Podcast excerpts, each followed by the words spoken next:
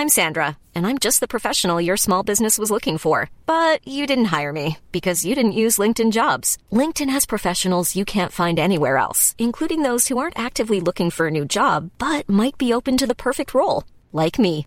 In a given month, over 70% of LinkedIn users don't visit other leading job sites. So if you're not looking on LinkedIn, you'll miss out on great candidates like Sandra. Start hiring professionals like a professional. Post your free job on linkedin.com/people today.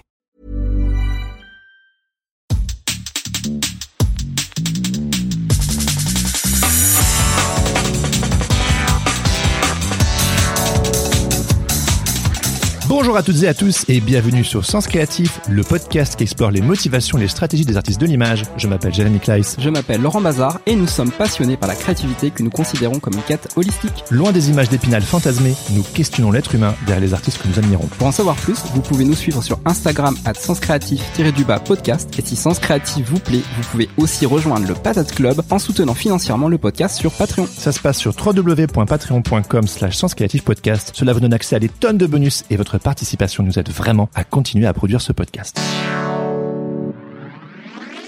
Bonjour à toutes et à tous. Salut Laurent. Bonjour, euh, bonjour à toutes et à tous. Je l'ai déjà dit et bienvenue dans ce quatrième épisode du Boxon Créatif. Comment ça va, mon Laurent? Eh ben écoute, ça va. Je suis un petit peu euh, entre deux eaux parce que j'ai terminé un gros un, un gros gros taf euh, d'un mois. Et d'ailleurs ça va être un, petit peu aussi euh, le, le sujet euh, le sujet de ce quatrième boxon. On en parle tout à l'heure. Et, euh, et puis là ça va j'essaie de me, de me de me reposer un petit peu. Et puis euh, et puis la petite est rentrée en crèche donc ça c'est cool. Ah oui, oui, ça doit changer la vie, ça. ah bah carrément. Carrément. Un petit peu d'adaptation à faire et tout mais sinon euh, voilà c'est plutôt plutôt une bonne news. Euh, et toi comment vas-tu? Eh bien, pas mal. Euh, fatigué un peu comme toi, un peu all over the place, mais j'ai eu des bonnes vacances. Et, euh, et la semaine dernière, j'ai fait une formation en tant que documentariste sonore. Donc, euh, tu vas monter J'ai- ton skill ouais, c'est ça, j'ai monté mon skill. Ha euh, ça non, servira peut-être. Ouais, non, c'est important de faire, faire les formations. euh. Ouais, franchement hyper intéressant. Euh, dans l'immédiat, euh, ça va peut-être pas forcément concerner euh, Sens Créatif tout de suite, mais suivez euh, nos mes petites aventures, ça pourra euh, peut-être, euh, ça va se révéler à l'avenir. Donc euh, voilà, mais ça c'est pour les Parfait, on en parlera les- en temps et en heure. Voilà, exactement, exactement. Keep looking. Et sinon, de aujourd'hui, de quoi parlons-nous, Laurent? Alors, aujourd'hui, on va s'attaquer à la deadline. D'ailleurs, on, on sort cet épisode avec un jour de retard, Oui, donc voilà, euh, le sujet est tout indiqué. Exactement. Mais c'est quand même fait et vous allez voir que ça va être euh, ça va être assez assez touffu. Plein de choses à dire. Et avant de démarrer, moi j'aimerais bien qu'on parle euh, de euh, la sortie prochaine du Patate Artbook Ah oui, bah oui, exemplaires. Là, tout euh, une grande partie de la communauté a, a, a travaillé sur euh, sur le projet. Donc c'est un c'est un album collectif sur le thème de la patate, La patate. la patate. Et euh, donc en fait, bah, les, les éditions exemplaires Elisa Mandel ont euh, eu la- l'immense gentillesse euh, de, de bien vouloir euh, éditer le éditer le projet. Euh, il y a eu un crowdfunding qui a fonctionné. Ça c'est euh, super, c'est super top. Et, euh, et donc pour euh, pour clôturer tout ça, euh, on organise un- une soirée le 3 décembre au bar Le Galia. Galia c'est la, Pantin. la bière à Pantin. Donc ben vous êtes euh, tous cordialement invités euh, à venir nous rejoindre pour euh, pour célébrer la sortie euh, la sortie de l'ouvrage. Alors il y aura pas mal de choses sur place puisqu'il y aura euh, il y aura des stands avec euh, Un petit marché de créateurs. marché de créateurs. Euh, on espère qu'il y aura quelques auteurs autrices. On sait pas encore? Oui, bah, des membres du Patate Club, c'est sûr. Peut-être des, des anciens invités du podcast qui ont participé euh, à l'artbook pour savoir qui allait voir sur le site des éditions exemplaires euh, qui a participé. Je vais pas donner de nom parce que on sait pas encore euh, qui sera là pour sûr. Et, et qu'est-ce qu'on mangera le, le soir là De la raclette géante, enfin de Ah. la raclette, bah, elle sera géante parce que euh, y aura sûrement beaucoup de monde, mais euh, oui, Bon, il fera froid. Voilà, donc si vous avez la dalle et si vous avez froid, bah venez venez le 3 décembre au Galia et faire la fête avec nous. Venez manger des pommes de terre avec du fromage fondu. Ça va être cool, ça. Et, euh, et d'ailleurs, le livre est sorti des presses. Donc, euh, j'ai Oui, posté une petite photo euh, sur Instagram. Il a l'air tout beau. J'ai pas encore eu l'occasion de le voir ni de La le couve est feuilleter. multicolore. hein. Ouais, ça, ça a l'air très très beau. Donc, si vous avez participé au crowdfunding get ready parce que j'imagine que dans les prochaines semaines, vous allez recevoir par la poste et euh, la, la, la, date de sortie officielle publique, c'est le 5 décembre et le 3, on fait euh, sortie, soirée euh, de lancement. Donc, vous pouvez venir pécho un exemplaire avant la sortie officielle et si vous voulez venir feuilleter le livre. Et pour faire un petit big up à, à, toute la team, on salue Florie, Charlotte, euh, Crocuit et puis aussi Francis Chouquet pour pour le travail de la typo sur sur la couverture. Et, euh, et voilà, puis nous deux quoi. je, ouais, j'allais dire, je te salue toi aussi hein, parce que t'as été t'as été bien impliqué et moi aussi pour l'occasion. Donc on est très fiers de ce projet et on serait ravis que vous veniez faire la fête avec nous le 3 décembre au Galia à Pantin. Il y a toutes les informations euh, sur l'Instagram de Sens Créatif et si vous voulez en savoir un petit peu plus, j'ai fait une petite annonce euh, que vous pouvez retrouver sur le flux RSS, euh, enfin sur Sens Créatif. Vous allez voir, il y a une petite annonce de 5 minutes où on vous en dit un petit peu plus. Donc n'hésitez pas à aller jeter un petit coup d'œil. On espère vous voir nombreux, nombreuses pour clore l'année 2022 avec la patate. Et voilà. Voilà, ça c'est dit. Est-ce qu'on peut parler de la deadline? Alors c'est quoi ce bordel? Vas-y, raconte-moi. Alors la deadline, la deadline. Alors moi, ce que j'ai envie de, de, de faire pour commencer, c'est de parler du jeu du sans enjeu parce que euh, c'est un thème qui euh, qui est cher à notre à notre cœur. Mais bah parfois il y a la réalité qui arrive et la réalité, euh, bah, le jeu du sans enjeu, c'est le prend un peu en pleine face. Ah oui oui oui. Et c'est bien d'être, c'est bien de s'être entraîné au jeu du sans enjeu, je pense, en amont, pour pouvoir affronter justement quelque chose de dramatique comme la deadline. Voilà. Donc le jeu du sans enjeu qu'on traite dans l'épisode 1 du Boxon créatif, si vous n'avez pas été écouté, allez euh, Exactement. Il y a, une tout un fil rouge. Si vous, vous n'avez pas écouté les épisodes précédents, n'hésitez pas parce que c'est tout est. Donc comment on fait quand la quand la réalité vient nous nous frapper en pleine gueule? Bah déjà avant l'heure, c'est pas l'heure, et après l'heure, c'est plus l'heure. Ça, c'est ce que mon père me, me, disait toujours, parce que mon père était extrêmement ponctuel. Et malheureusement, du coup, j'ai pas du tout hérité de, de son sens de l'organisation, parce qu'il était très, très, euh, très très euh, calé en organisation mon père. Et euh, moi je suis pas du tout comme ça. Je suis je suis un, un, bordélique de première. Ah bon? Et ouais ouais. Et j'ai beaucoup beaucoup beaucoup de mal à gérer mon temps. Donc euh, pendant pas mal euh, pas mal d'années euh, gérer les deadlines a été euh, une vraie euh, souffrance pour moi, mais euh, une souffrance assumée. C'est-à-dire que j'ai besoin euh, j'ai besoin de l'urgence en fait pour euh, pour être inspiré et pour tabasser euh, sur le boulot. Il y en a qui le, le font à l'extrême et puis il y a il y a les autres qui qui le subissent un peu plus. Et on va on va un petit peu décrypter décrypter tout ça ensemble aujourd'hui quoi. Voilà, tout simplement. en fait, j'ai envie de dire que d'attendre le dernier moment pour se mettre au boulot tout en respectant la deadline, c'est quand même un art assez assez subtil. Hmm. Euh, déjà, faut euh, faut pouvoir tenir euh, ses engagements euh, pour rendre un travail qui est pas bâclé. Parce qu'il faut rester pro, hein, c'est ce qui différencie aussi les pros des amateurs. Nous, on est des pros, donc il faut il faut assurer au niveau professionnel. et puis évidemment, éviter de, de se ruiner la santé à tenir une deadline, quoi, parce que si on bouffe trop le temps, on finit par faire des nuits blanches, par par changer complètement son rythme pour juste pour tenir le pour tenir le délai, quoi. Hmm. Il y a une phrase qui est assez excellente pour euh, pour commencer, qui a été euh, écrite par euh, Napoleon Hill, qui est un des auteurs les plus célèbres du, dans le développement personnel, dans son livre qui s'appelle Think and Grow Rich, qui a été écrit en 1937. Il disait A goal is a dream with a deadline. Donc l'idée c'est de se dire que simplement bah, un rêve en fait devient un objectif quand on fixe une deadline en fait. Quand il y a quand il y a un coup près qui tombe. Euh, il y a aussi une, euh, une autre expression que j'aime beaucoup, c'est the difference between a dream and a goal is a deadline. Donc c'est la, la, ce qui fait la différence entre l'objectif et, et, un rêve, bah, c'est le fait d'avoir placé une deadline.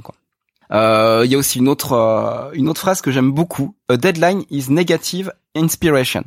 Still, it's better than no inspiration at all.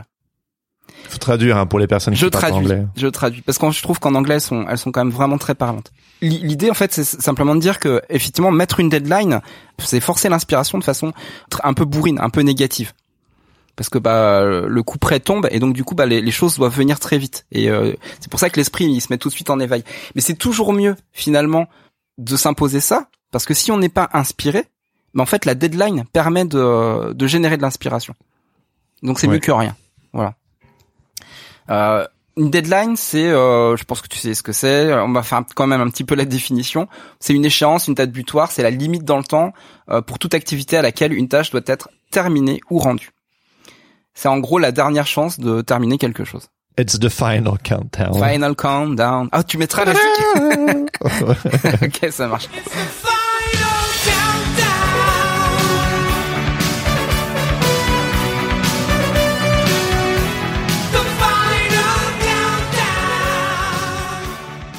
Il y a une des origines euh, du euh, de l'expression en anglais deadline. Euh, C'était la limite autour d'une prison militaire où on ne devait pas s'aventurer sous peine d'être abattu par les gardes. Bon, l'image elle est parlante là, c'est bon. ouais. Oui, dead, punaise. Voilà, la deadline. bon, ça n'a pas grand chose à voir avec la date butoir, mais en gros, voilà, c'est euh, c'est une des une des origines. Bah on flippe hein si on si on dépasse la deadline, il y a bah, quand même beaucoup de gens qui se rendent malades donc du coup un peu euh, la deadline elle est source dead si on n'arrive pas à la elle est source de stress, d'angoisse, de, de, de culpabilité et puis de euh, de, de, manque d'estime de soi aussi. Il y a, il y, a, il y a tout ça puis il y a aussi une histoire de de confiance parce qu'une deadline en général euh, on la fixe avec d'autres personnes. C'est c'est ce qui arrive le, la plupart du temps. Euh, donc il y a il y a une confiance mutuelle qui peut être euh, euh qui peut être endommagée euh, justement par le non respect de la deadline, euh, par le stress qu'elle qu'elle génère ou qu'elle ou qu'elle provoque. c'est c'est vrai que quand quand la deadline elle est fixée par par une tierce personne, ça aide vachement à être être plus productif. Ça c'est certain. Hmm. Comparé au deadline qu'on se fixe à soi-même. Pourquoi c'est pas bien? Euh, Pourquoi c'est pas aussi efficace À moins d'être euh, extrêmement organisé? Je ne sais pas s'il y a des personnes qui euh, qui arrivent tout le temps à faire ça, mais en réalité, si on se fixe soi-même la deadline, bah, ça veut dire aussi qu'on s'autorise quelque part à se faire des petits arrangements. et donc du coup, on, on se désengage plus facilement s'il n'y a pas cette cette échéance extérieure, quoi. Mhm. C'est un petit peu le c'est un petit peu l'enjeu, quoi, quelque part. plus on a de temps, plus on fait de la merde. Plus on attend, moins on en fait.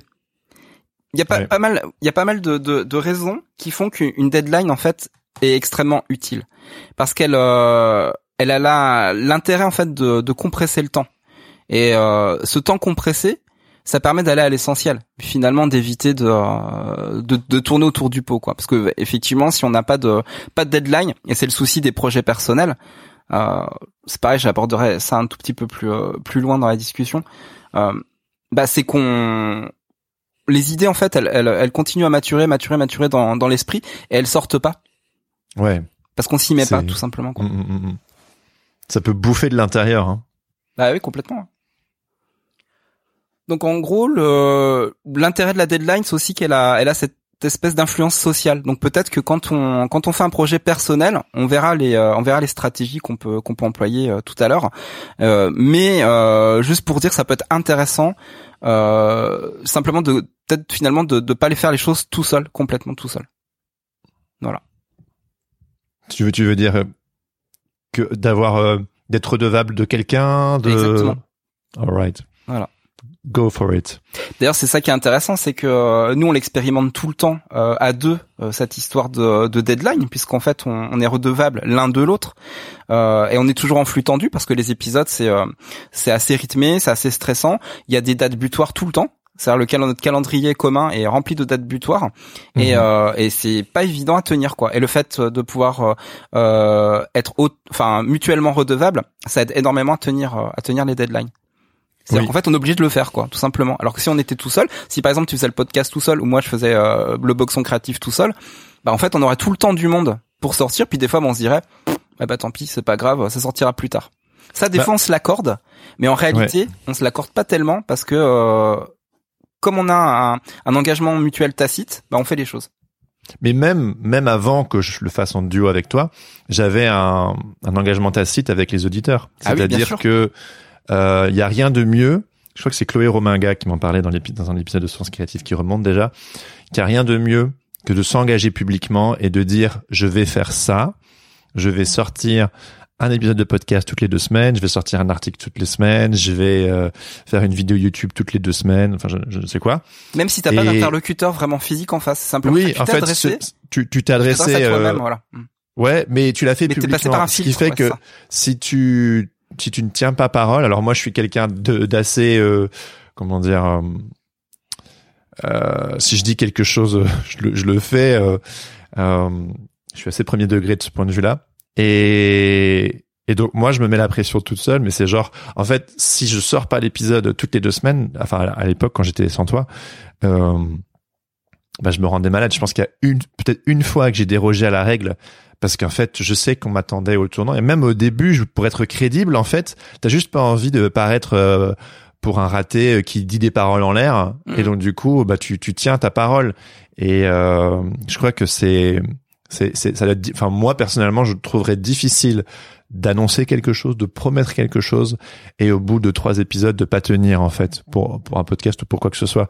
Et je sais que ça peut être difficile à vivre pour des personnes qui potentiellement peut-être se lancent et promettent publiquement qu'ils vont faire ci qu'ils vont faire ça et qui tiennent pas leurs engagements. Et euh, c'est pour ça que il y a ce il y a ce il y a ce principe euh, notamment en marketing de notre grand copain Seth Godin qui dit euh, euh, de minimum viable product. Et de, de Mhm. faire le, le, le produit minimum viable ce à quoi vous pouvez vous engager. Pas tout de suite dire je vais faire un long métrage de deux heures avec des effets spéciaux dans tous les sens mais de faire un court métrage de cinq minutes c'est peut-être déjà plus accessible. Et donc du coup de faire petit palier par petit palier de le faire publiquement ou en tout cas d'être redevable comme tu le dis ou de bien s'entourer pour être sûr que en fait ça sort et euh, de se mettre des carottes comme ça euh, donc euh, donc ouais ça dépend de ça. la personnalité hein Ouais, euh, mais c'est pour ça si que on est raison. discipliné tout seul ou Il y a, il y a des stratégies à mettre en place pour euh, pour pouvoir justement euh, euh, gérer ce cette espèce de de- d'engagement d'engagement personnel de de risque de de se sentir coupable. euh, euh, voilà, on, on, on voit ça, on voit ça tout à l'heure dans le dans le dernier chapitre. Euh, il y a un truc que j'adore, euh, j'adore jouer avec, c'est euh, la shit happens theory.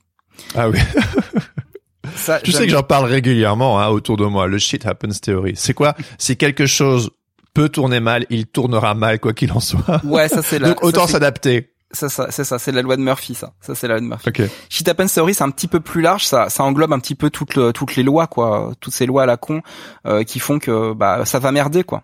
Il y a un risque potentiel que ça merde.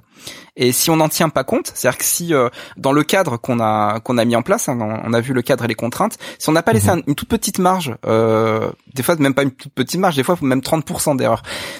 Il y a des stratèges, tu vois, qui parlent, qui parlent, qui en parlent beaucoup mieux que moi de, de tout ça. Mais en gros, il faut se laisser une marge d'erreur parce que euh, il y a potentiellement ça va arriver. Et si on se laisse trop trop de marge d'erreur, c'est pas bon non plus. Donc en fait, faut doser, euh, faut doser cette histoire de marge d'erreur. Et il y a notamment une loi euh, que, que que tu aimes beaucoup, c'est la loi de Hofstadter. Euh, On va la rappeler, donc elle a été euh, introduite en 1979 par Douglas Hofstadter dans son livre An Eternal Golden Braid. Et dedans, en fait, euh, il discute de la capacité des ordinateurs à battre les humains aux échecs. Et euh, à l'époque, ils avaient prévu, euh, avec la technologie, que les, euh, les ordinateurs allaient, euh, allaient terrasser les humains aux échecs très très rapidement, sous 10 ans, tu vois. Je pense que c'était dans les années 60, ils avaient prévu ça. Et puis euh, dans les années 80, c'était pas encore le cas. C'est un ordinateur n'était pas encore euh, parvenu à battre un grand maître euh, d'échecs. Donc je crois que c'est en euh, je vais peut-être dire une bêtise, mais il me semble que c'est en 89 et c'est euh, dans les années 90 que euh, Ga- Garry Kasparov qui se fait battre enfin par par un ordinateur. Donc en fait, il y aura mis beaucoup plus de temps euh, que, que que prévu pour pour arriver à à réaliser l'algorithme qui fait qu'on peut battre un humain aux échecs quoi. ok et où tu veux en venir? Où avec Ah bah je veux en venir que son observation, euh, c'est que ça prend toujours plus de temps que prévu, même si l'on tient compte de la loi de Hofstadter. En d'autres Ah oui. termes, en fait, les estimations de temps pour le temps qu'il faudra pour accomplir quelque chose sont toujours en deçà du temps réel requis. Même lorsque le temps alloué est augmenté pour compenser la tendance humaine à le sous-estimer. En gros, la loi de Hofste- de Hofstadter, elle illustre euh, en fait l'élément du biais d'optimisme. C'est-à-dire ça conduit euh, nous tous en fait à surestimer les avantages euh, de- du système qu'on a mis en place et à sous-estimer les inconvénients. Ainsi que le temps requis pour achever en fait le, le taf. J'avais entendu une autre euh, citation qui disait Mhm. si vous avez deux jours ou une semaine, ben vous le ferez en deux jours ou une- en une semaine. C'est au plus large le temps, au plus on le prend. D'où ju- justement la nécessité de se mettre des deadlines parce que sinon euh, le temps on va toujours l'étirer et euh, Bah, Le Ouais. temps dans l'absolu, il est, com- il est complètement infini. C'est-à-dire le temps, il a été euh, évidemment mis en place euh, par les humains. Enfin, on a, on a, on a, on a inventé Oui, oui. quelque chose qui est qui n'a on aucun a créé sens. une temporalité. Ouais, ouais. Voilà, on a créé une temporalité. Euh, mais le temps, on en fait ce qu'on en veut. C'est-à-dire qu'on a toujours ce choix-là euh, de euh, de gérer le temps un petit peu comme comme on a envie. Et euh, on est tous plus ou moins capables d'abattre énormément de boulot en très peu de temps. Mais pour plein de raisons, euh, on a euh, soit du stress, soit des angoisses, donc on a, on a besoin de faire les choses euh, assez rapidement. Euh, soit on aime bien euh, s'organiser, donc les lisser dans le temps. soit, soit en fait, ben, on est un tout petit peu plus papillon, et puis en fait, on, on fait les choses à la dernière minute. Voilà. Mais c'est open pour chacun, chacune, de décider de la façon dont il va gérer le temps qui lui est imparti pour réaliser quelque chose et de ce qui nous ressemble. Tu vois, par exemple, moi j'admire les auteurs de BD euh, ou les gens qui font, euh, je sais pas, des documentaires ou des films, des trucs vraiment longs, léchés et tout. Mais moi, je sais que je suis, je suis pas un moine, quoi. J'appelle ça comme ça, le, mhm. la personne qui va peaufiner son projet pendant un an, deux ans, et puis le sortir d'un bloc. Moi, je sais que j'aime que ça aille vite, tu vois. Et donc, du coup, la deadline d'un épisode de podcast toutes les deux semaines et maintenant toutes les semaines, ça me motive de ouf à, Alors, produire. Ce que tu dis, ce que tu dis est très vrai mais euh, tu as aussi un, un, objectif euh, de long terme, c'est-à-dire c'est de euh, pour que pour qu'un podcast il, il, soit intéressant, faut qu'il soit prévu sur soit sur des saisons pour un le un podcast oui, oui, oui, oui, je planifie évidemment, oui. Si tu fais un podcast documentaire, t'as carrément toute toute une écriture à faire de tous les épisodes. Et, ouais, mais... non non, mais ce que je veux te dire, c'est c'est justement toi t'as trouvé ta stratégie. Mais si tu prends de départ euh, ton idée et que tu la projettes dans le temps quand t'as pas encore commencé, euh, tu vois tout le projet en fait devant toi. Et il est énorme. Ouais. Le projet est énorme. Et toi ce que tu ce que t'as fait en fait c'est que tu saucissonnes. Euh, tu saucissonnes en étapes. Mais ça on va voir pareil. Hein, c'est tout ça c'est les stratégies et on les on les on en parlera un tout petit peu plus tard. Peut-être que tu veux quand même rajouter quelque chose par rapport à ça?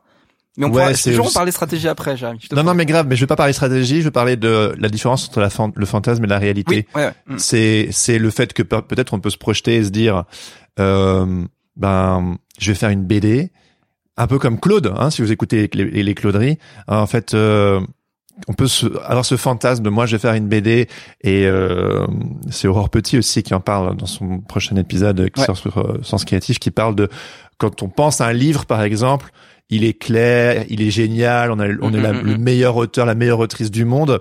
Et puis après, quand on a commencé à faire le chemin de fer, en fait, c'est là où en fait euh, on, on, se mord les, les doigts, quoi. C'est compliqué. Donc c'est là où il y a besoin de voilà s'organiser. Et ce que je veux dire, c'est que euh, Claude qui s'était euh, rêvé auteur de BD et en fait il s'est rendu compte qu'il était meilleur euh, en tant qu'illustrateur. Donc ça va ça va plus vite que de faire euh, une œuvre et de faire des, des livres. Il y a des gens euh, pour qui faire des livres c'est parfait parce qu'ils adorent être au fin fond de leur caverne et, et genre dessiner pendant six mois, pas sortir et tout. Et je sais que moi par exemple j'aime je me suis rendu compte que même si parfois j'ai des projets ambitieux euh, ou même si je me projette dans l'avenir et tout dans les trucs peut-être un peu plus gros, je me rends compte que par exemple la narration par exemple ou écrire ou euh, bah je trouve que c'est c'est fastidieux pour moi. Je me suis rendu compte que ce que j'aime, c'est l'immédiateté, la conversation, l'instantané. Ça me donne beaucoup plus de vie et d'excitation. Ça me correspond plus que cette idée de ah ouais, euh, je vais faire un truc vraiment euh, gros avec des rebondissements, avec une narration et tout.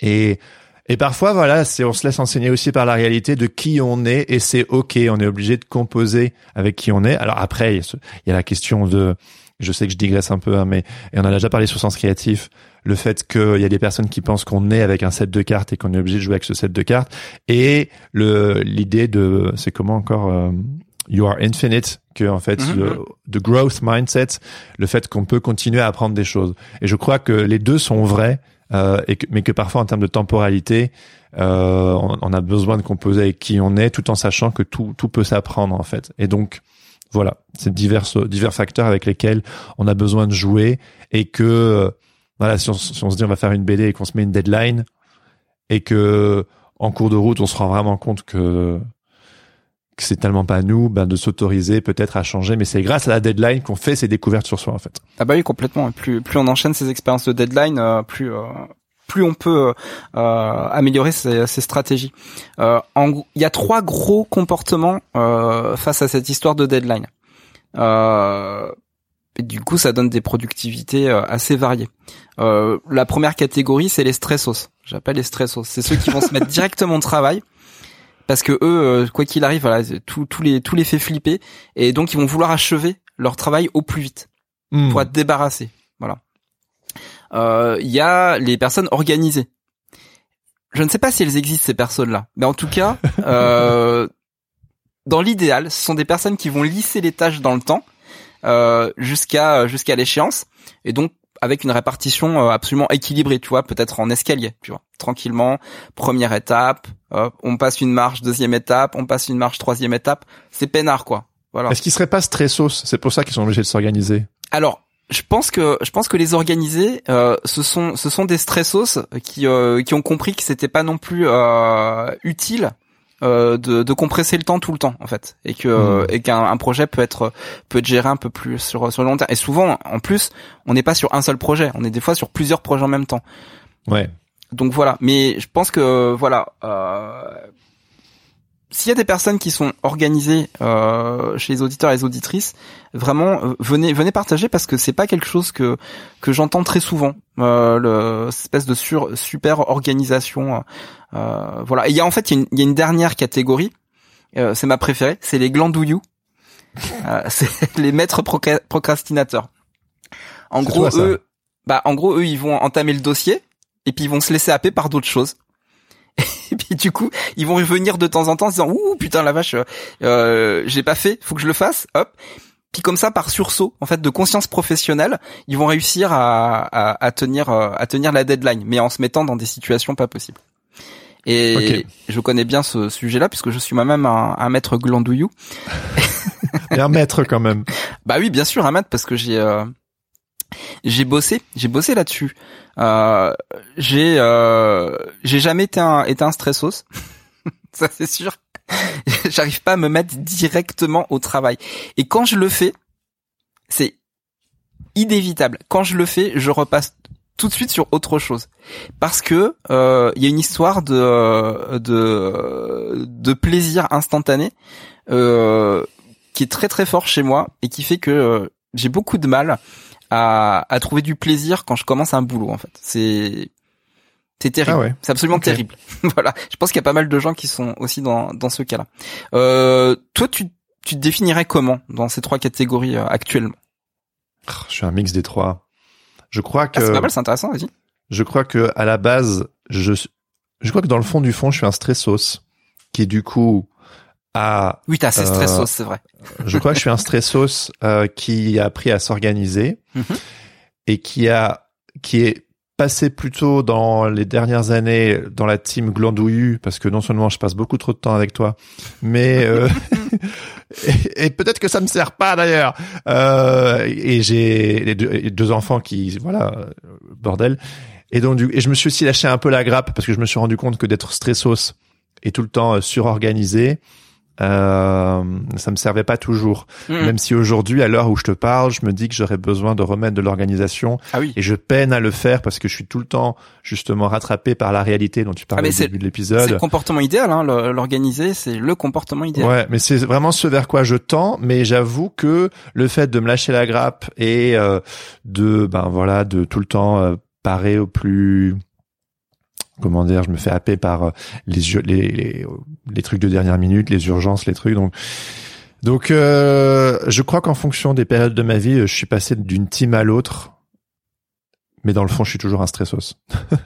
Ah Et quand je glandouille, quand je glandouille, j'ai mon petit stressos en moi qui est genre, Ih, t'as toujours pas avancé. Mm, mm, mm. Mais en même temps, euh, je suis devenu plus bienveillant envers moi-même ces dernières années. Je me suis voilà euh, et donc du coup, je suis un peu plus genre ouais, mais je me suis rendu compte qu'au final stresser, ça servait ça me servait pas, ça peut servir je crois euh, à faire avancer les projets, ça peut être une, Ah bah, une énergie démarrer. intéressante hein, voilà. Allez, démarrer, ouais. Mais je me suis rendu compte que ça me bouffait de l'intérieur donc euh, je suis un peu plus en Bah, mode euh, hey, mais euh, non, mais d'ailleurs, c'est l'organiser. vachement, c'est vachement drôle. euh, J'apprécie beaucoup euh, ton euh, ton partage là parce que quelque part, ça voudrait dire euh, qu'il faut être vachement stressos pour bien démarrer un projet, qu'il faut être super organisé pour pouvoir le gérer euh, correctement dans le temps euh, jusqu'à la deadline, et qu'il faut être aussi glandouillou parce que ça te donne un boost euh, d'énergie pour le terminer les boulots. Et en gros, l'équilibre entre les trois, à mon avis, est plutôt plutôt Attends, intéressant. En quoi le glandouillou permet de finir à temps les boulots? On va y arriver. Je vais, euh, Oh, je vais ok. t'expliquer pourquoi. Parce qu'en fait, le glandouillou, il, il génère en fait le glandouillou, il fait très très peur, mais il génère une euh, une puissance euh, de finition que, que non pas forcément les deux, les deux autres Je pense catégories. vraiment, les auditeurs qui nous écoutent, ils doivent se dire, mais ils brouillent constamment les pistes, c'est de pignouf, là, c'est pas possible. C'est genre, on n'arrive pas à mettre des petites, des petites cases, on dit tout Non. et l'inverse. Mais c'est la réalité, ça, les amis. Ok? C'est la, réalité. D'ailleurs, ça m'a- ça m'amène à, à faire un petit mot. Alors quand je dis petit, évidemment, ça, on va en parler beaucoup. Un petit mot sur la procrastination. Qu'est-ce que c'est que la procrastination? Non, tout le monde sait maintenant. ce Tout le que monde c'est que la sait. Oui, tout le monde sait ce que c'est. hein. C'est remettre euh, au lendemain ce qui aurait pu être fait euh, le le- l'avant veille. en gros, c'est un peu ça. Mais pourquoi c'est intéressant? Alors c'est hyper intéressant parce que c'est c'est un vrai sujet qui euh, ah, spoiler, ça touche tout le monde en fait. Parce que on dit euh, Ah voilà, bon? Bah bien sûr. On, euh, on dit qu'il y a les procrastinateurs et les non procrastinateurs. Mais en réalité, euh, on, on- on va voir on va voir que c'est pas tout à fait vrai. Euh, si la procrastination peut être un moyen de fuir euh, des tâches qui nous paraissent trop complexes ou qui nous font peur, euh, en fait, on va on va voir ensemble que remettre à plus tard n'est pas nécessairement une mauvaise chose. Euh, comme on l'a vu dans le dans le boxon numéro 3, euh, la chose intéressante à propos de la réflexion à outrance et de la procrastination, c'est qu'elles peuvent parfois évoluer vers l'innovation et la créativité à court terme. Je pense que tu te rappelles de la discussion qu'on a eue là-dessus. En gros, c'est laisser une idée euh, grandir euh, dans son esprit à court terme avec un délai et un plan. Ça peut en fait permettre euh, de, de générer de l'innovation et de la créativité. La procrastination, elle nous donne le temps de considérer des idées divergentes, euh, de penser de manière non linéaire, et puis évidemment bah, de faire des, des associations inattendues. C'est ce qu'on a, ce qu'on a vu la dernière fois. Donc il faut, dis- faut distinguer deux types de procrastination. Il y a la procrastination à court terme, qui peut être absolument bénéfique, et la procrastination à long terme, qui elle est dangereuse. Oui. Voilà. On peut repousser, mais on peut pas repousser à l'infini. C'est un Mhm. peu ça l'idée. Si vous avez le temps juste maintenant, je vous conseille euh, d'ouvrir euh, YouTube et d'aller regarder euh, la vidéo de Tim procrastination, genre, oui. Oui, oui, mais on y Mettez est. là, vous allez et allez sur. YouTube. Exactement. Vous allez maintenant sur YouTube, vous allez procrastiner. Vous allez regarder le TED Talk de Tim Urban qui s'appelle Inside the Mind of a Master Procrastinator. C'est probable que vous l'ayez déjà vu parce que c'est un succès absolu ce TED Talk. Mais si vous l'avez jamais vu, c'est le moment. Voilà. De toute façon, euh, si vous le faites pas tout de suite, je vais vous spoiler. Donc euh, à vous de voir. Je vous laisse euh, 30 secondes pour décider. Coupez maintenant. Allez-y. Sinon, c'est parti. So in college, I was a government major, which means I had to write a lot of papers. Now, when a normal student writes a paper, they might spread the work out a little like this. So, you know, you get started maybe a little slowly, but you get enough done in the first week that with some heavier days later on, everything gets done and things stay civil. And I would want to do that like that. That would be the plan. I, would, uh, I would have it all ready to go, but then, then, then actually the paper would, would come along, and then I would kind of do this. and that would happen every single paper. But then came my 90 page senior thesis, a paper you're supposed to spend a year on. Alors, dans son talk, en fait, je vais tout vous expliquer. Dans son talk, Tim Urban décrypte ce qui se passe dans la tête d'un procrastinateur. Et pour faire, euh, pour arriver à, à sa démonstration, en fait, il a fait la comparaison entre un cerveau d'un non-procrastinateur et celui d'un procrastinateur. Dans cette étude très sérieuse, euh, ils sont aperçus que dans les deux cerveaux, euh, il y avait un point commun, euh, c'est qu'il y a un petit personnage qui s'appelle le rational decision maker. En gros, c'est la personne qui est capable de prendre des décisions rationnelles dans notre tête. C'est elle qu'on a envie de voir aux commandes. Quand on quand on reçoit quand on reçoit un brief d'un boulot, voilà, c'est cette euh, c'est ce petit bonhomme là dans notre tête qui va qui va commencer à se mettre en place, qui va se dire bah tiens il faut euh, il faut préparer le euh, les choses de telle façon, Euh, la deadline c'est tel c'est tel jour, j'ai tant de temps pour le faire, on m'a demandé telle chose, faut rendre les croquis à tel moment, etc. Voilà, voilà. ça c'est euh, c'est celui qu'on aime bien. Le problème, c'est que dans le cerveau du procrastinateur, il y a aussi un élément perturbateur. C'est l'instant gratification monkey. En Hmm. gros, c'est un petit Wistiti euh, qui n'a absolument qu'une seule, euh, euh, qu'un seul objectif dans la vie, c'est prendre du plaisir, euh, easy and fun. Tout ce qui est facile et marrant, le, le- ce petit Wistiti là, il adore, il adore ça. Et en fait, il vient à chaque fois emmerder euh, finalement le preneur de décision. Il vient lui dire viens, il y, a un- truc un peu plus intéressant à faire que tout de suite te mettre euh, te mettre comme ça au travail quoi. Et c'est pour ça en fait qu'on commence à, à à partir en procrastination, c'est parce que ce euh, ce petit Wistiti qui représente finalement euh, notre cerveau animal, puisque les animaux n'ont pas euh, euh, n'ont pas de, de, de projection de projet en fait. Ils, font les choses comme euh, par l'instinct, par euh, par le besoin, par le plaisir. En fait, les animaux fonctionnent comme ça. Et en fait, cet instinct animal là, c'est celui qui qui déclenche la procrastination. Et c'est ça qui nous fait aussi la, qui fait qu'on est différent des, des, des, animaux en fait. C'est c'est qu'on a on a cette capacité de rationaliser quoi. Voilà. Et donc c'est un peu la lutte entre le, entre le entre les deux cerveaux. Euh, donc en gros, ce petit Wistiti là, euh, il existe uniquement pour détourner notre attention.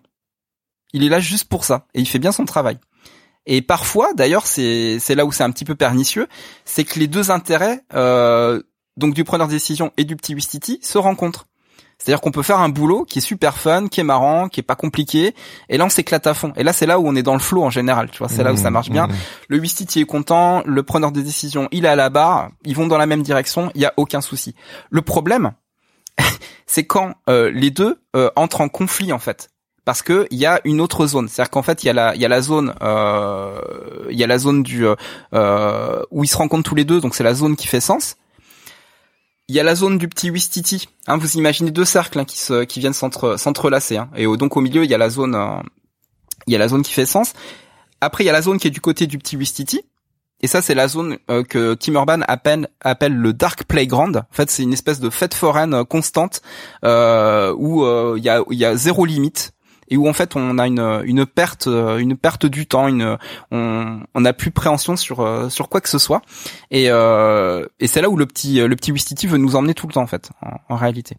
Mais c'est une zone un petit peu problématique parce que c'est une zone euh, et ça tu tu en as très bien parlé avant Jérémy c'est une zone enfin on va ressentir de la culpabilité on va ressentir du stress de l'angoisse etc puis une baisse de l'estime de soi. Parce qu'en fait euh, ce, euh, ce qui est ce qui est fun mais pas mérité, en vrai c'est pas du fun. Hmm. C'est aussi bête que ça, c'est-à-dire qu'en fait on jouit euh, de, de, de, de, plaisir instantané qu'on n'a absolument pas mérité parce qu'en fait on se les accorde tout de suite. Au lieu de se dire euh, je fais mon boulot puis après euh, je pourrais je pourrais en profiter je pourrais m'amuser etc non en fait on s'amuse tout de suite. Et on se détourne complètement de ça. Et ce qui fait que euh, vous allez me dire en fait, bah, le, du coup le Wistiti il peut toujours gagner. Parce que si on est, souvent, euh, voilà, l'impression, voilà, parce que si, si on est, si on a, si on est dans ce, dans cette mise, euh, cette mise en défaut, en fait, le Wistiti, euh, dans l'absolu, il gagne toujours. Mais en fait, Tim Urban nous explique qu'il y a un ange gardien qui veille sur euh, le preneur de décision rationnelle. Et cet ange gardien là, il s'appelle le Panic Monster. Panic Monster. et oui, et le Panic Monster, en fait, il intervient dès qu'il y a une histoire de deadline. Dès qu'on s'approche dangereusement de la limite, le Panic Monster arrive. Et en fait, le Panic Monster, c'est la seule chose dont le petit Wistiti a peur. Et donc quand le, quand le Panic Monster arrive, il fait ah c'est la panique, c'est la panique, on va dans le mur, on va dans le mur, il faut se réveiller. Là le petit singe s'en va. Du coup ça permet aux preneurs de décision de reprendre les commandes mais avec le Panic Monster, c'est-à-dire que ça rigole plus. Là, il faut aller dans une direction et euh, il faut il faut pouvoir terminer le terminer la tâche en fait qu'on qu'on nous avait qu'on nous avait assignée. Euh, donc là, on est dans la dans la partie euh, où ce sont les choses qui sont euh, qui qui ne sont pas plaisantes et qui sont difficiles. Et c'est ça qui fait qu'on qu'on termine un boulot, c'est parce qu'en fait on s'attaque à ces choses-là qui sont compliquées. Mmh.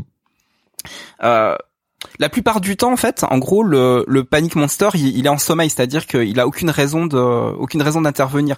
Lui, il ne se réveille uniquement que s'il y a une deadline qui approche. C'est vraiment le principe. C'est logique, ouais. Voilà, tout simplement. Euh, donc en fait, c'est ça quoi, c'est ça de se mettre des panic monsters parce que c'est eux qui vont faire en sorte qu'on se réveille. Exactement, c'est ceux qui font qu'on ça nous sort de ça nous sort de la mise et qu'on euh, en tout cas ça nous sort de notre léthargie et qu'on qu'on arrive à qu'on arrive à résoudre cette histoire de deadline. Donc ça, ça s'appelle, euh, selon Tim Urban, le procrastinator system.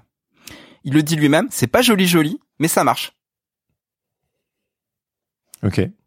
Alors pourquoi ça marche? Bah évidemment c'est parce qu'il y a une deadline quoi. En fait, mais ce ce monstre, on peut l'occulter si on est seul à bord et qu'on se met une deadline et qu'on se dit oh c'est bon, je le repousse de deux semaines, je le repousse de deux mois. Et donc du coup, euh, on, on ne le vit pas le, le monster parce que Alors, on est tout seul à décider. Quand on est tout seul à décider, et ça c'est exactement euh, le, le finalement le dénouement du talk de, de Tim Urban, c'est c'est de se dire bah oui, en fait, euh, quand il n'y a pas de deadline, en fait, la procrastination, elle s'installe sur le long terme. Et c'est ça le, le souci qu'on a, notamment sur des projets personnels où on est, on est tout seul, on est tout seul embarqué dans notre propre aventure et on a, on a aucun référent, on a personne euh, auprès de qui on, on, s'est engagé. Et, euh, et donc du coup, bah, en fait, le, le truc, c'est même pas qu'on n'arrive pas à achever un projet. C'est-à-dire qu'on n'arrive même pas à le commencer. Et c'est hmm. ça, c'est ça la problématique. En, en, gros, en fait, c'est euh, comme dit, en fait, on devient spectateur de notre propre vie, et euh, bah du coup, ça ne nous comble pas et ça nous rend pas heureux. Ah ouais, ça rend fou. Enfin moi, ça, me rend fou. Ça rend fou. Voilà, moi j'ai plein de projets comme ça, euh, qui sont mes projets de rêve, et euh, je peux même pas dire que je les ai commencés parce qu'en fait, il n'y a pas, il y a pas le, il y a pas la deadline, il n'y a pas l'objectif. Donc heureux, vraiment heureux sont ceux qui arrivent à, à, se, à se fixer des limites, à se fixer des contraintes, à, se fixer ces deadlines là, parce que c'est ça qui fait qu'on est professionnel ou qu'on ne l'est pas ou qu'on reste amateur en réalité. Mhm. C'est vraiment ça. Je pense qu'il y a un moment, et c'est ce dont on parlait avec Claude, je crois qu'à un moment, il faut se mettre aussi face à la réalité et arrêter de arrêter de se dire euh, que que ça va venir en fait. Si on s'y met pas, ça vient pas.